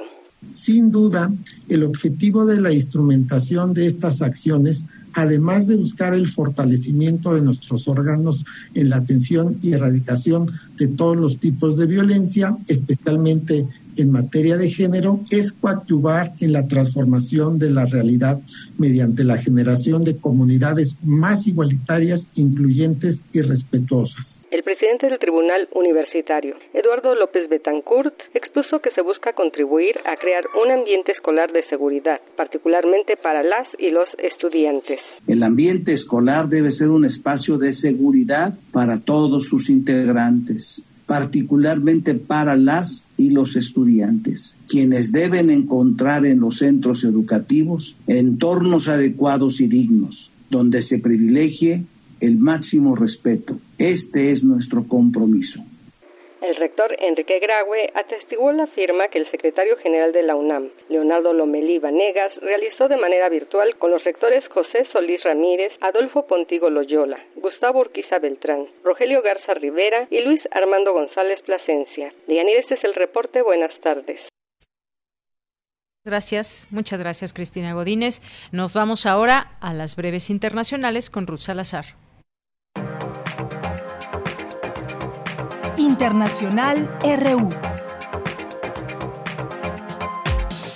El secretario del Departamento de Sanidad de Estados Unidos, Alex Azar, anunció este viernes que la aprobación de la vacuna de Pfizer está muy cerca y recibirá el visto bueno probablemente en los próximos dos días, de manera que podría comenzar a distribuirse el lunes o martes de la siguiente semana. Los jefes de Estado y de Gobierno de la Unión Europea acordaron fijar en un 55% su posición negociadora para la reducción de emisiones de efecto invernadero para el año 2030 respecto a los niveles de 1990, tras una maratónica madrugada de negociaciones. La presidenta de la Comisión Europea, Ursula von der Leyen, reiteró que las posiciones entre Londres y Bruselas siguen distanciadas en cuestiones fundamentales sobre la relación entre las dos partes tras el Brexit, como la pesca y la competencia. Un mes después del fin de la guerra de Nagorno-Karabaj, el Parlamento de Azerbaiyán aprobó el levantamiento de la ley marcial en el país, decretado el pasado 27 de septiembre, cuando estallaron los combates en ese territorio separatista. La canciller alemana Angela Merkel cerró su último semestre de liderazgo europeo bajo el signo del desbloqueo y el consenso, su señal de identidad, mientras busca desesperadamente cómo frenar una pandemia sin tregua navideña en Alemania. El Consejo Nacional Electoral de Venezuela acreditó hoy a los 277 diputados electos para el próximo periodo legislativo 2021-2026, quienes ganaron sus escaños en los cuestionados comicios del pasado 6 de diciembre, cuyos resultados no reconocen la oposición y parte de la comunidad internacional. Con su aprobación en la Cámara de Diputados, la ley para despenalizar el aborto impulsada por el gobierno argentino pasó este viernes su primer obstáculo, aunque para ser sancionada y entrar en vigor aún queda por delante lograr el consentimiento del Senado, que hace dos años rechazó un proyecto similar.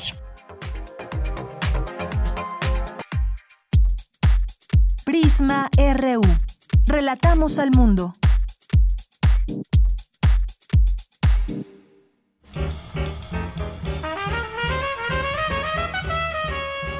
Corriente Alterna.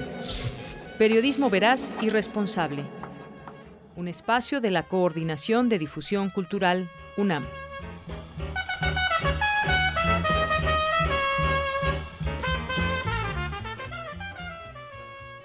Bien, son las 2 de la tarde con 24 minutos. Estamos ya en el espacio de Corriente Alterna, Unidad de Investigaciones. Hoy vamos a platicar con Pablo Padilla González, que ya está en la línea telefónica, es becario de la carrera de Ciencias de la Comunicación. ¿Cómo estás, Pablo? Bienvenido. Muy buenas tardes. Buenas tardes, señorita. Estoy muy bien, muchas gracias. Qué bueno, Pablo, pues me gustaría que nos compartieras un poco de este texto que podremos leer en Corriente Alterna. Habla sobre discapacidad, una historia en particular que nos va eh, contando la situación eh, de muchas personas que tienen discapacidad y que se vuelven atletas y se vuelve su vida el deporte. Cuéntanos, por favor. Sí, mucho gusto, Este, pues es un texto muy interesante que yo tuve la iniciativa de sacar cuando fue la desaparición de los 109 fideicomisos en octubre de este año, y el FODEPAR es uno de ellos. Es el Fondo para el Deporte de Alto Rendimiento, que surge en 1998 junto con el CIMA, que fue un pacto mexicano entre la CEP y la CONADE, pues para impulsar el deporte de alto rendimiento. Eh, yo decidí entrevistar a Pedro porque él pues, ya es veterano, él ya iría por sus cinco Juegos Paralímpicos, él comenzó en Atenas y pues se está preparando para ir a, a los Juegos Propuestos de Tokio y este y pues realmente él le tocó de todo, ¿no? Eh, las personas con discapacidad fueron incluidas al FODEPAR en el 2008, o sea, 10 años después que los atletas del deporte convencional. Eh, bueno, esto es un ejemplo claro de que la inclusión pues viene tarde, ¿no? Eh, entonces sí, la historia de Pedro es, es muy, muy interesante, padrísima, muy narrativa y este él pierde sus piernas a sus ocho años de edad eh, en Guadalajara por un accidente ferroviario y siempre fue, él cuenta que siempre fue muy apegado al deporte. Este, él tiene 11 hermanos, él es el sexto hijo, su papá es un militar retirado y este y su sueño de la infancia era escalar el Monte Everest, ¿no? Que después del accidente se nubló y se convirtió en cruzar el Canal de la Mancha. Y así se convirtió en el primer este nadador paralímpico mexicano en lograr el cruce solo en 2018. Así es, Pablo. Y, es una historia, la verdad, muy interesante esta que nos estás contando de Pablo, que ya, ah, de, perdón, de, Pedro, ¿verdad? Que eh, pues a detalle podremos conocer ya en este texto y que nos lleva también hacia pues pensar en el apoyo que hay para los deportistas con discapacidad. Como bien indicabas, eh, este fideicomiso que ha permitido, pues no solo a Pedro, sino a otros deportistas también, eh, pues tener un apoyo, un acompañamiento eh, que puedan tener a lo largo de su vida. Eh, y bueno, pues además cuando alguien tiene un ímpetu tan, tan fuerte como en este caso de tu entrevistado, como el nadar sin piernas en mar abierto, cuéntanos también de, pues de esto que no, que no se lograría sin estos, sin estos apoyos. Este, claro, fíjate que eh, Pedro sufrió una lesión después de que ganó su medalla de oro en Beijing 2008 una lesión en las vértebras, en las últimas vértebras del cuello que conectan con la espalda. Y debido a que él estaba en la cobertura del FODEPAR, este pudo eh, asistir a muchísimos médicos, tuvo muchas resonancias magnéticas a lo largo de ocho años, pero eh, una paradoja dentro del FODEPAR es que tienen los atletas que refrendarlo para tener la cobertura. Es decir, si Pedro este no cumple con alguna competencia o el lugar estimado en el ranking mundial, lo pierde y así con todos los atletas. Y este, entonces él pierde en 2016 después de una lesión este el FODEPAR eh, y él decide este alejarse un poco, crear un poco de espacio con el deporte de alto rendimiento, ¿no? Alejarse del cronómetro, que es muy intenso. Y así junto con su entrenadora canadiense mexicana, que es Mariana Álvarez, este, que fue la primera mujer en intentar el cruce del Canal de la Mancha en 1985, fue cuando decidieron intentarlo. Este, Marian tiene también una historia muy bonita, una iniciativa de crear un equipo de paratletas que cruzaron el Canal de la Mancha por primera vez en 2014 y después en 2016. Y ese es un ejemplo de inclusión, ¿no? De muchos atletas con discapacidad que no logran dar las marcas para las Paralimpiadas y se incursionan en el mundo de las aguas abiertas. Así es. Oye, y luego también viene esta parte que no nos, quizás no nos gusta mucho, pero que existe, que el deporte, pues también muchas veces tiene que ver la política y la corrupción.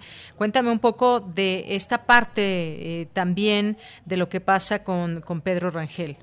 Este, claro, fíjate que pues el FODEPAR ha sido uno de los fideicomisos pues más polémicos, uno de los pretextos para desaparecer todos los demás. Este Jeffrey Recoder es un abogado, es el director de deporte de la alcaldía Benito Juárez y él explica que realmente el FODEPAR pues era una herramienta que felicitaba pues que se ejerciera el deporte de alto rendimiento, ¿no? Desde viajes, campamentos, entrenamientos, este, en sí los beneficiarios del fideicomiso eran 788 personas, ¿no? Que también incluían a los que les llaman las becas vitalicias, que lo que pasa es que cuando tú ganas una medalla olímpica te otorgan un dinero, ¿no? Tienes este, ese derecho y es permanente, ¿no? Y, y bueno, y lo que pasa es que en 2019 eh, pues se abrieron cuatro carpetas de investigación hacia la CONADE y se llegó a la conclusión de la falta de los polémicos 50.8 millones de pesos, ¿no? Que hasta la fecha Ana, Gabriela Guevara pues no ha podido justificar. Y este y entonces sí, y también están vinculados eh, Alfredo Castillo, que fue el secretario de la CONADE eh, durante el sexenio de Enrique Peña Nieto, que también es su primo. Entonces realmente sí hay muchas este, pues contrariedades, hay muchas asimetrías incluso dentro. Por ejemplo, hay atletas que ganan 250 mil pesos al trimestre y hay otros que solo reciben 28 mil. ¿No? Y entonces esas son las cosas, esos son los puntos que afectaron a la herramienta y pues que terminaron por desaparecer.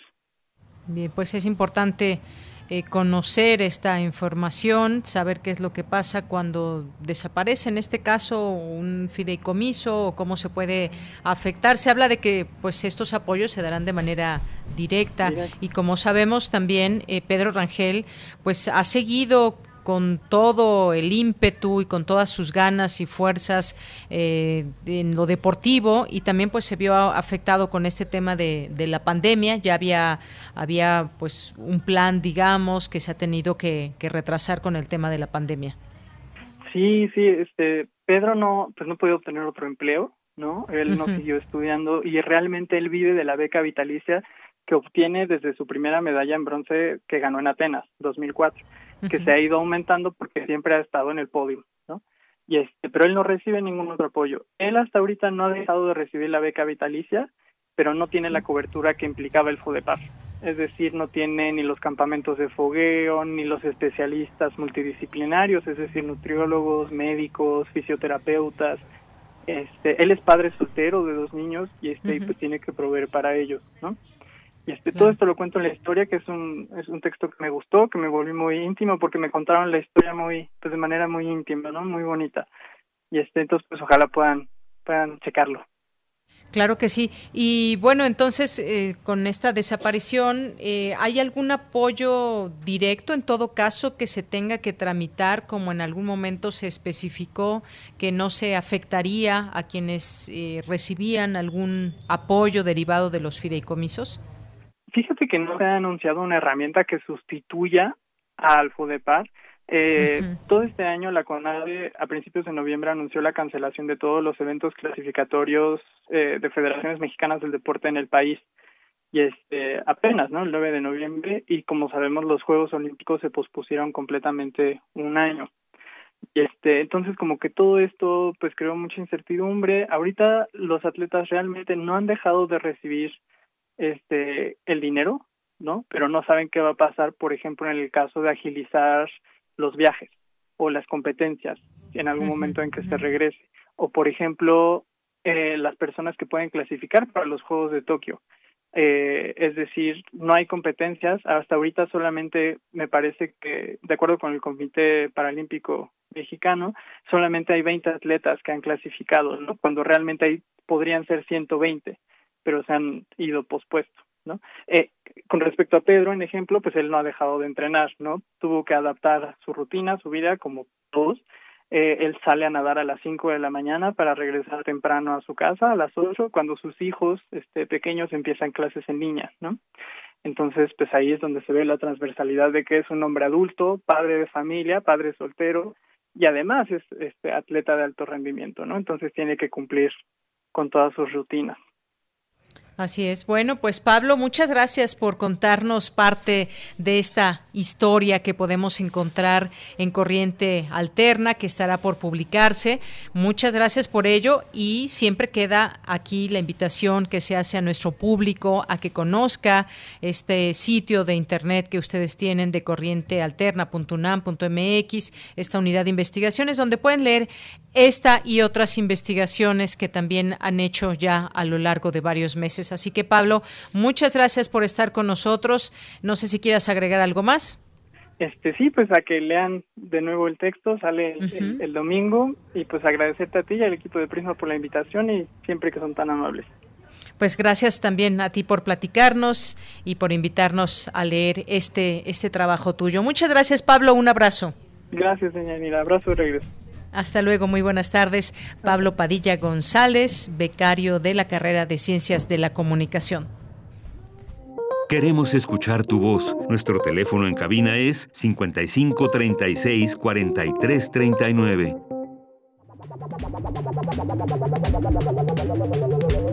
El refractario, RU.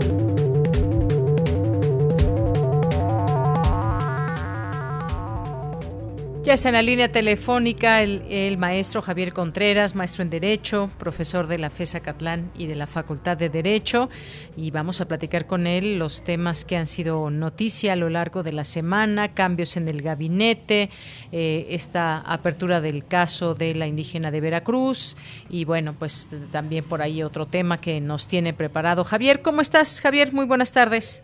Hola, ¿qué tal, Deyanira? Muy buena tarde para ti, para todo el amable auditorio de Prisma RU. Pues efectivamente, mi querida amiga, se trata de un tema muy importante para el gobierno de México, muy importante para los bolsillos de las y los mexicanos y sobre todo, como se ha titulado estos cambios en el gabinete, pues para la relación con el sector empresarial, o al menos es lo que ha ocupado los encabezados de los diarios. A ver, han habido varios movimientos y en específico todos los movimientos se trataron de mujeres, cosa que me parece eh, celebrable y destacable. Eso hay que dejarlo muy claro. Creo que hay un compromiso auténtico por parte del Gobierno de México de promover a las mujeres en los espacios de toma de decisiones que tanto le hace falta al país. No solamente se trata de ocupar espacios en la vida política nacional, sino que sean espacios donde esas mujeres sean las cabezas y tomen las decisiones. Ahora, dicho esto, los cambios más relevantes que hemos visto en estos espacios, pues es el movimiento eh, en la Secretaría de Economía, donde entrará la próxima secretaria Tatiana Cloutier y sale Graciela Márquez Colín, que se incorpora como vicepresidenta de Información Económica a el INEGI. Después de ello, pues encontraríamos como segundo movimiento altamente relevante el de Galia Borja, que sale de la tesorería de la Federación para incorporarse como subgobernadora al Banco de México. Estos dos movimientos resultan altamente interesantes. El primero acompañado de sus respectivas críticas, donde se trata de la relación de los empresarios. Es decir, la Secretaría de Economía del Gobierno de México tiene el mandato de llevar la política industrial y comercial del país, así como los temas relacionados al comercio exterior y la administración de los tratados internacionales en materia económica. No es una nada fácil y han venido, en este caso, algunas críticas desde diferentes medios de comunicación, algunos que se hacen llamar especializados, contra el perfil de Tatiana Cloutier para ocupar o no esta cartera del Gobierno de México. A mí me parece que hay que dar el beneficio de la duda. ¿Por qué? Debido a la propia formación de Tatiana, no desde la parte estrictamente académica. Nosotros hemos visto mucha gente con doctorado y por ahí dicen que el doctorado no te quita pues las ganas de hacer las cosas. Entonces, pues, pensar ahí en que Tatiana Cloutier se trata de esta empresaria con dimensión social, como así se hace llamar, en herencia de lo que su padre Maquío mencionaba en aquellos años de los albores democráticos de México, pues podría ser no sé si la garantía plena, pero cuando menos sí los indicios para confiar en el trabajo de la nueva secretaria de Economía. Y a esto añadir que efectivamente ha mostrado una relación abierta con los empresarios, con las empresarias, que podría facilitar su trabajo en este nuevo encargo frente al gobierno de México por la parte de Banjico, pues es altamente importante, pues se trata de la autonomía del Banco Central y de la fortaleza de nuestra divisa frente al mercado de divisas en el mundo.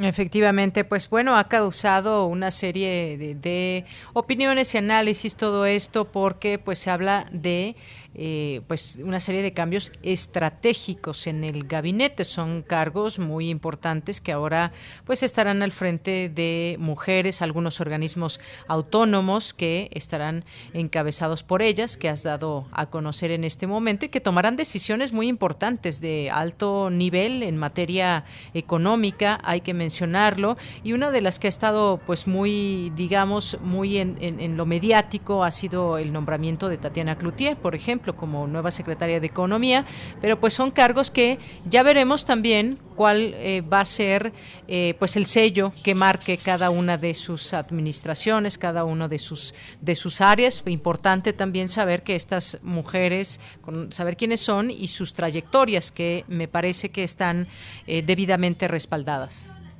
Efectivamente, Deyanira, justamente ahí me gustaría mucho resaltar el tema del INEGI, porque es algo con lo que las y los mexicanos, a pesar de que es una institución de nuestra historia reciente, no nos encontramos familiarizadas, familiarizados.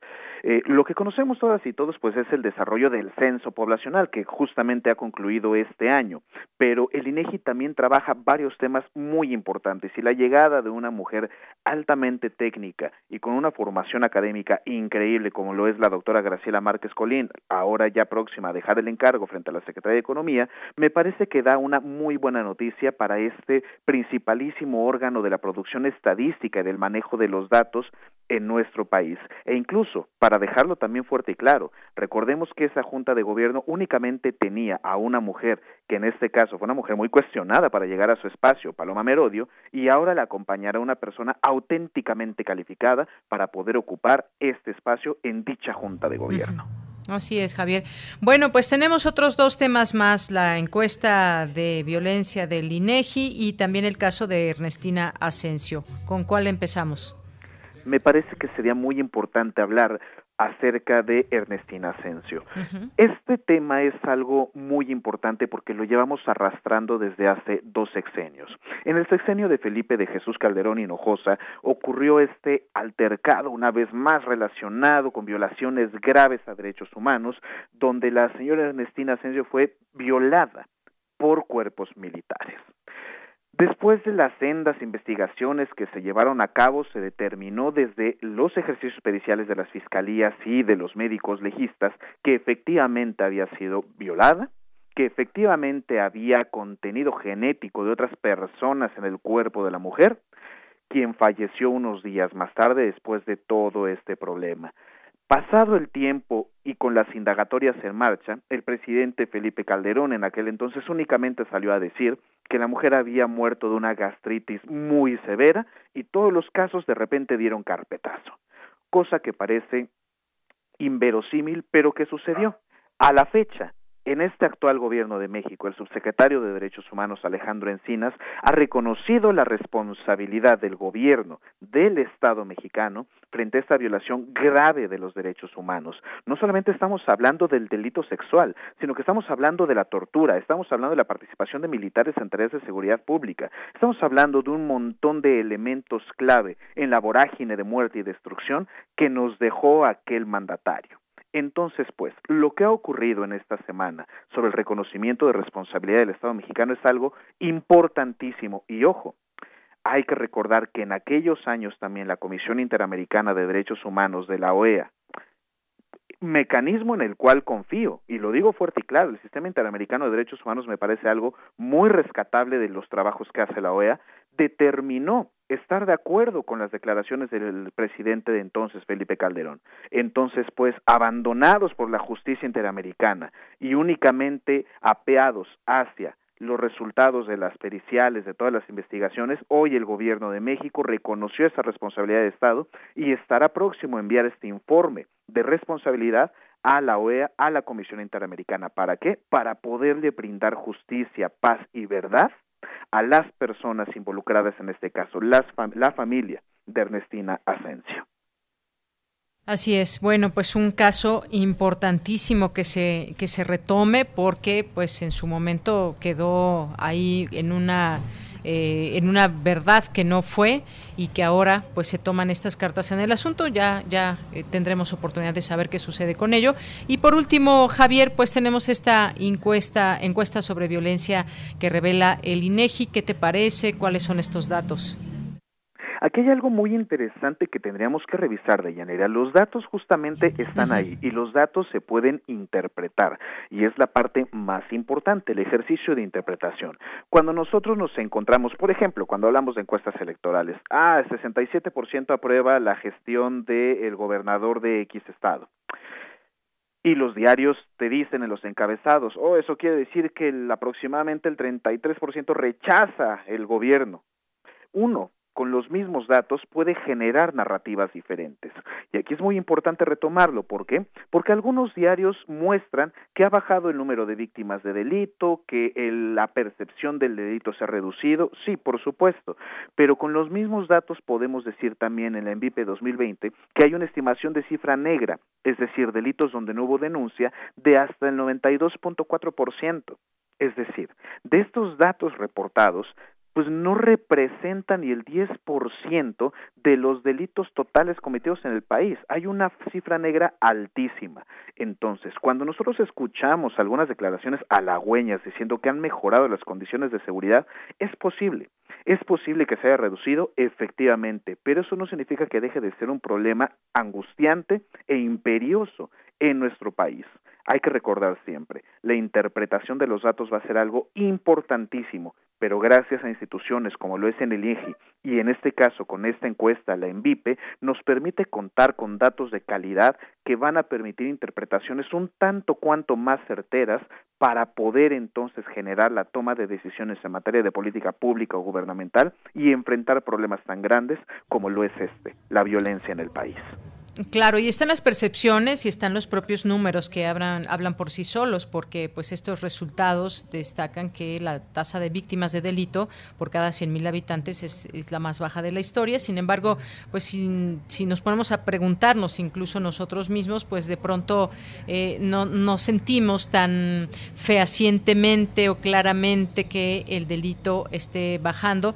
Y más bueno, ante una situación en donde la pandemia, pues desafortunadamente también trae otras consecuencias y otras situaciones eh, colaterales o, reacciones, efectos secundarios a todo esto. Y mucho tiene que ver con la economía, Javier. Efectivamente, habrá quien diga que el delito no descansa e incluso para un gobierno que tiene como bandera principal combatir la corrupción, recordemos que esta misma encuesta, la ENVIPE, señala que el 77.3% de la población considera que la policía de tránsito sigue siendo altamente corrupta y de igual manera las relaciones con el resto de los cuerpos eh, policíacos. Esto es algo muy interesante. ¿Por qué? Porque nos habla de la falta de confianza de las y los ciudadanos hacia nuestras corporaciones de seguridad. Y aquí, nuevamente recordar que el tema de la seguridad pública no es una responsabilidad exclusiva del gobierno de México en su nivel federal, sino que es algo a donde debemos ir a pedir cuentas a nuestros gobernadores, a nuestros presidentes municipales, presidentas municipales y saber qué es lo que están haciendo con las corporaciones de seguridad, porque parece, cuando menos en percepción de la ciudadanía, que no se está haciendo nada y peor aún, que están contribuyendo a climatizar la inseguridad en nuestro país. Así es, Javier. Pues muchas gracias, gracias por estar con nosotros en este viernes. Nos escuchamos el siguiente con mucho gusto aquí en este espacio en vivo contigo. Gracias, Javier. Muy buenas tardes. Muchísimas gracias, Deyanire, para todo el amable auditorio de Prisma RU. Cuídense mucho y que tengan un excelente fin de semana. Igualmente para ti, muchas gracias, Javier. Muy buenas tardes. Tu opinión es muy importante. Escríbenos al correo electrónico prisma.radiounam@gmail.com.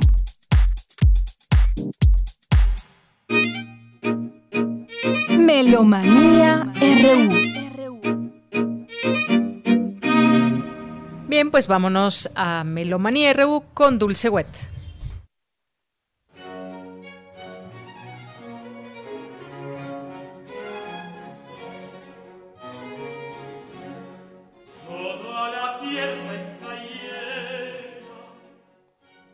Muy buenas tardes de Yanira, Daniel, amigos melómanos de Prisma RU. Los saludamos Francisco Ramírez y Dulce Huet este 11 de diciembre, ya escuchando uno de los maitines de la Virgen de Guadalupe. Esta tradición de Nuestra Señora de Guadalupe, como se instauró por sus cinco apariciones marianas en diciembre de 1531, se consagró dentro de la Basílica de Nuestra Señora de Guadalupe de la Ciudad de México el tercer lugar sagrado más visitado del mundo. Este 2020 la celebración es virtual.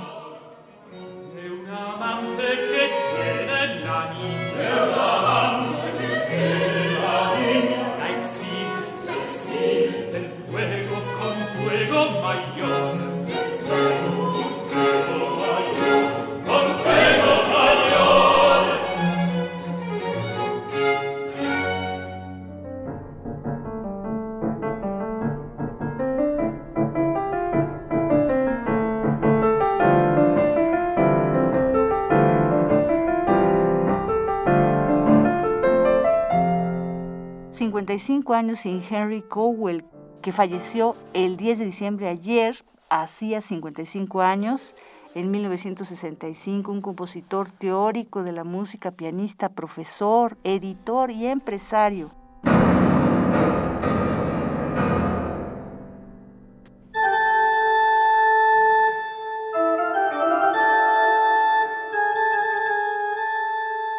Tendremos también la invitación, es la séptima, la penúltima del vigésimo octavo Festival Internacional de Órgano Barroco por Facebook y YouTube a cargo de Eric Dotier, es un organista francés que va a compartir tanto música francesa como española, porque no solo es organista, sino es organólogo.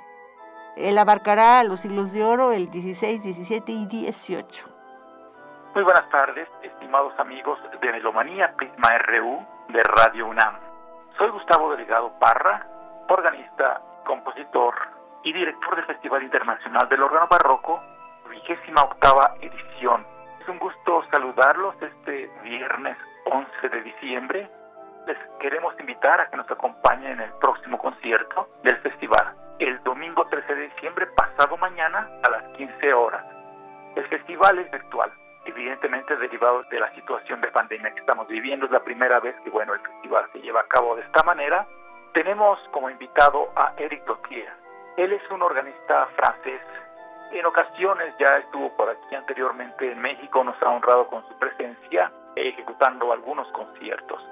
Eric Gautier tiene un perfil muy interesante. Es un excelente organista, pero también es un experto organólogo de hecho, él trabaja para el Ministerio de Cultura de Francia en el departamento que se encarga de la protección, cuidado y restauración de los órganos históricos, así como de los carrillones allá en Francia.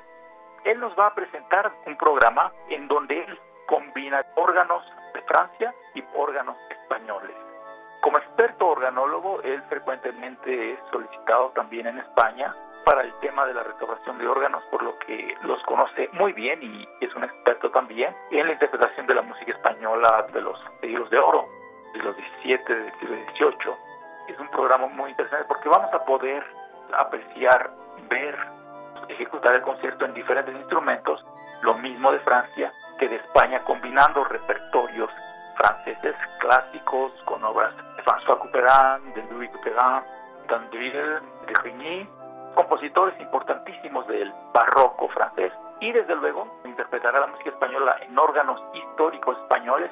Tendremos pues el gusto de poder escuchar obras de Cabezón, de Correa de Araujo, de Cabanillas, compositores muy representantes de la música para tecla española de los siglos XVI, XVII y XVIII. Les invitamos a que nos acompañen este domingo 13 de diciembre a las 15 horas a través de la página de Facebook que lleva como nombre Festival Internacional del Órgano Barroco, Facebook, en donde podrás encontrar toda la información detallada del programa a interpretar por Eric Gauthier, la biografía del mismo y desde luego el enlace para que puedan ustedes escuchar el concierto en YouTube y Facebook. Los esperamos, será un gusto que nos acompañen, les reiteramos nuestra invitación. Por ahora les deseamos tarde y los mejores augurios. Gracias.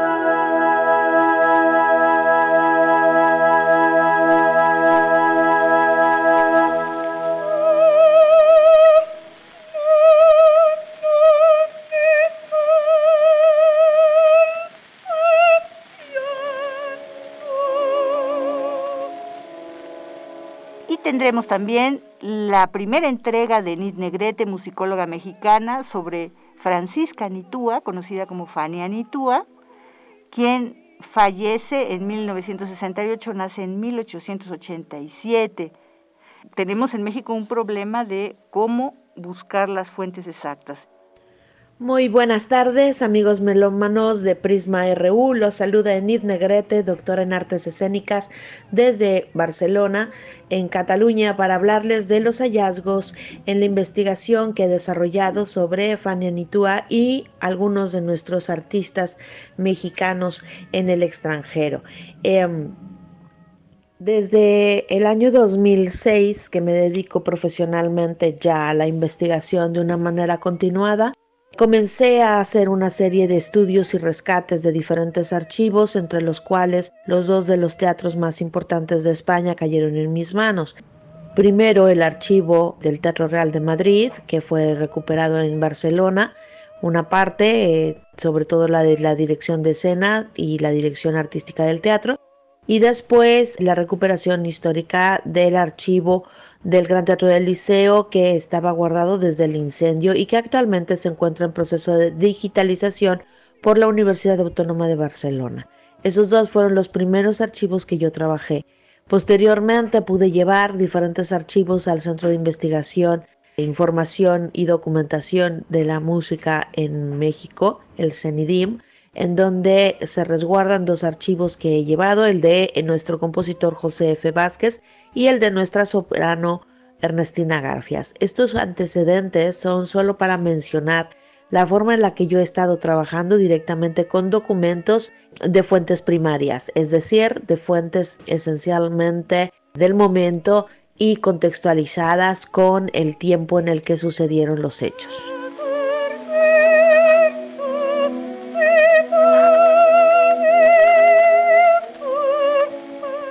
Cuanto a Fania Nitúa, tuve que estudiarla para el proceso de investigación de mi libro Con el Sol de México en la voz, los artistas mexicanos en el Gran Teatro del Liceo de Barcelona de 1870 a 2017.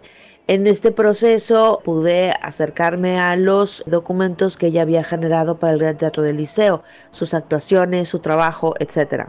También, dado que había trabajado el archivo del Teatro Real de Madrid, pude constatar que había sido ella una estrella bastante reputada en las tres temporadas que cantó en el Teatro Real de Madrid, siendo ella bastante joven. Ya tenía yo estos antecedentes antes de llegar a la nueva investigación que ha surgido de alguna manera azarosa por la conversación de otros dos grandes de la, de la investigación y de la ejecución de la ópera en el mundo, que son Miquel Pérez y Javier Camarena. Gracias a la conversación de ellos comencé una investigación para cerciorarme de datos que no coincidían en nuestras conversaciones. Y por ello fue por lo que pude llegar al archivo histórico Ricordi, que hace muy poco que está ya online, digitalizado y abierto a todos los investigadores y amantes de la ópera. Por esto fue por lo que pude encontrar las cartas de Giacomo Puccini hablando sobre nuestra contralto Fania Nitua.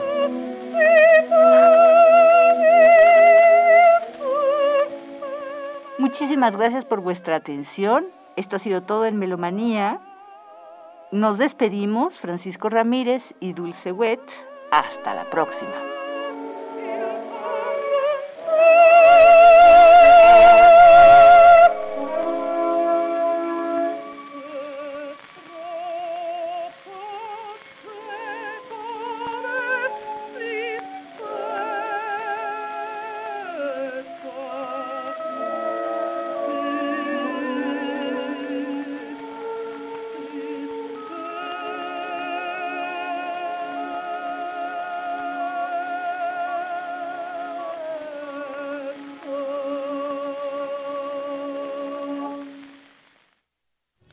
Pues muchas gracias a Dulce y su Melomanía RU y gracias a todos ustedes por estar con nosotros en este viernes, acompañarnos y bueno, pues que la pasen muy bien todos aquellos que ya estarán de vacaciones la próxima semana, la comunidad universitaria. Nosotros estaremos aquí en estos micrófonos, no dejen de acompañarnos. Gracias a todo el equipo, una parte del equipo estará la siguiente semana, la otra estaremos, eh, le dejamos una serie de programas grabados, la siguiente pues ya estará, eh, estaremos de regreso con mi compañera Virginia Sánchez, así que pues aquí estaremos en Prisma RU. Si ya no llegamos a encontrarnos en algún momento, aún todavía de manera presencial, pues les mandamos muchos saludos siempre a todos ustedes, que las que la pasen bien, pero vamos a estar aquí el próximo lunes. Ojalá que nos acompañe. Gracias a todo el equipo, gracias allá en cabina, a Arturo, a Daniel, a Denis, aquí en el micrófono se despide de Yanira Morán y un día como hoy nació Damaso Pérez Prado. Ya se empieza a escuchar el mambo universitario. Un día como hoy, de 1916, nació Damaso Pérez Prado. Así que con esto nos despedimos para ponerlos a bailar un poco sin que hagan fiestas. Hasta el lunes.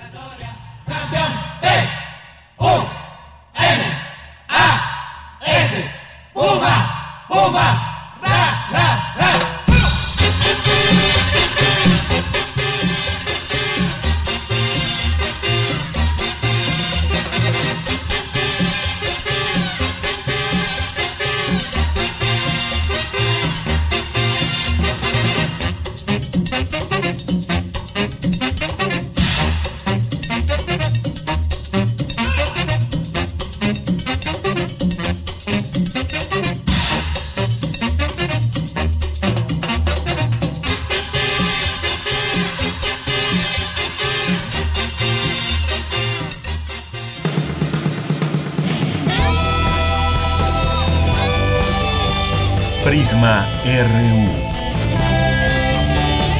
Relatamos al mundo.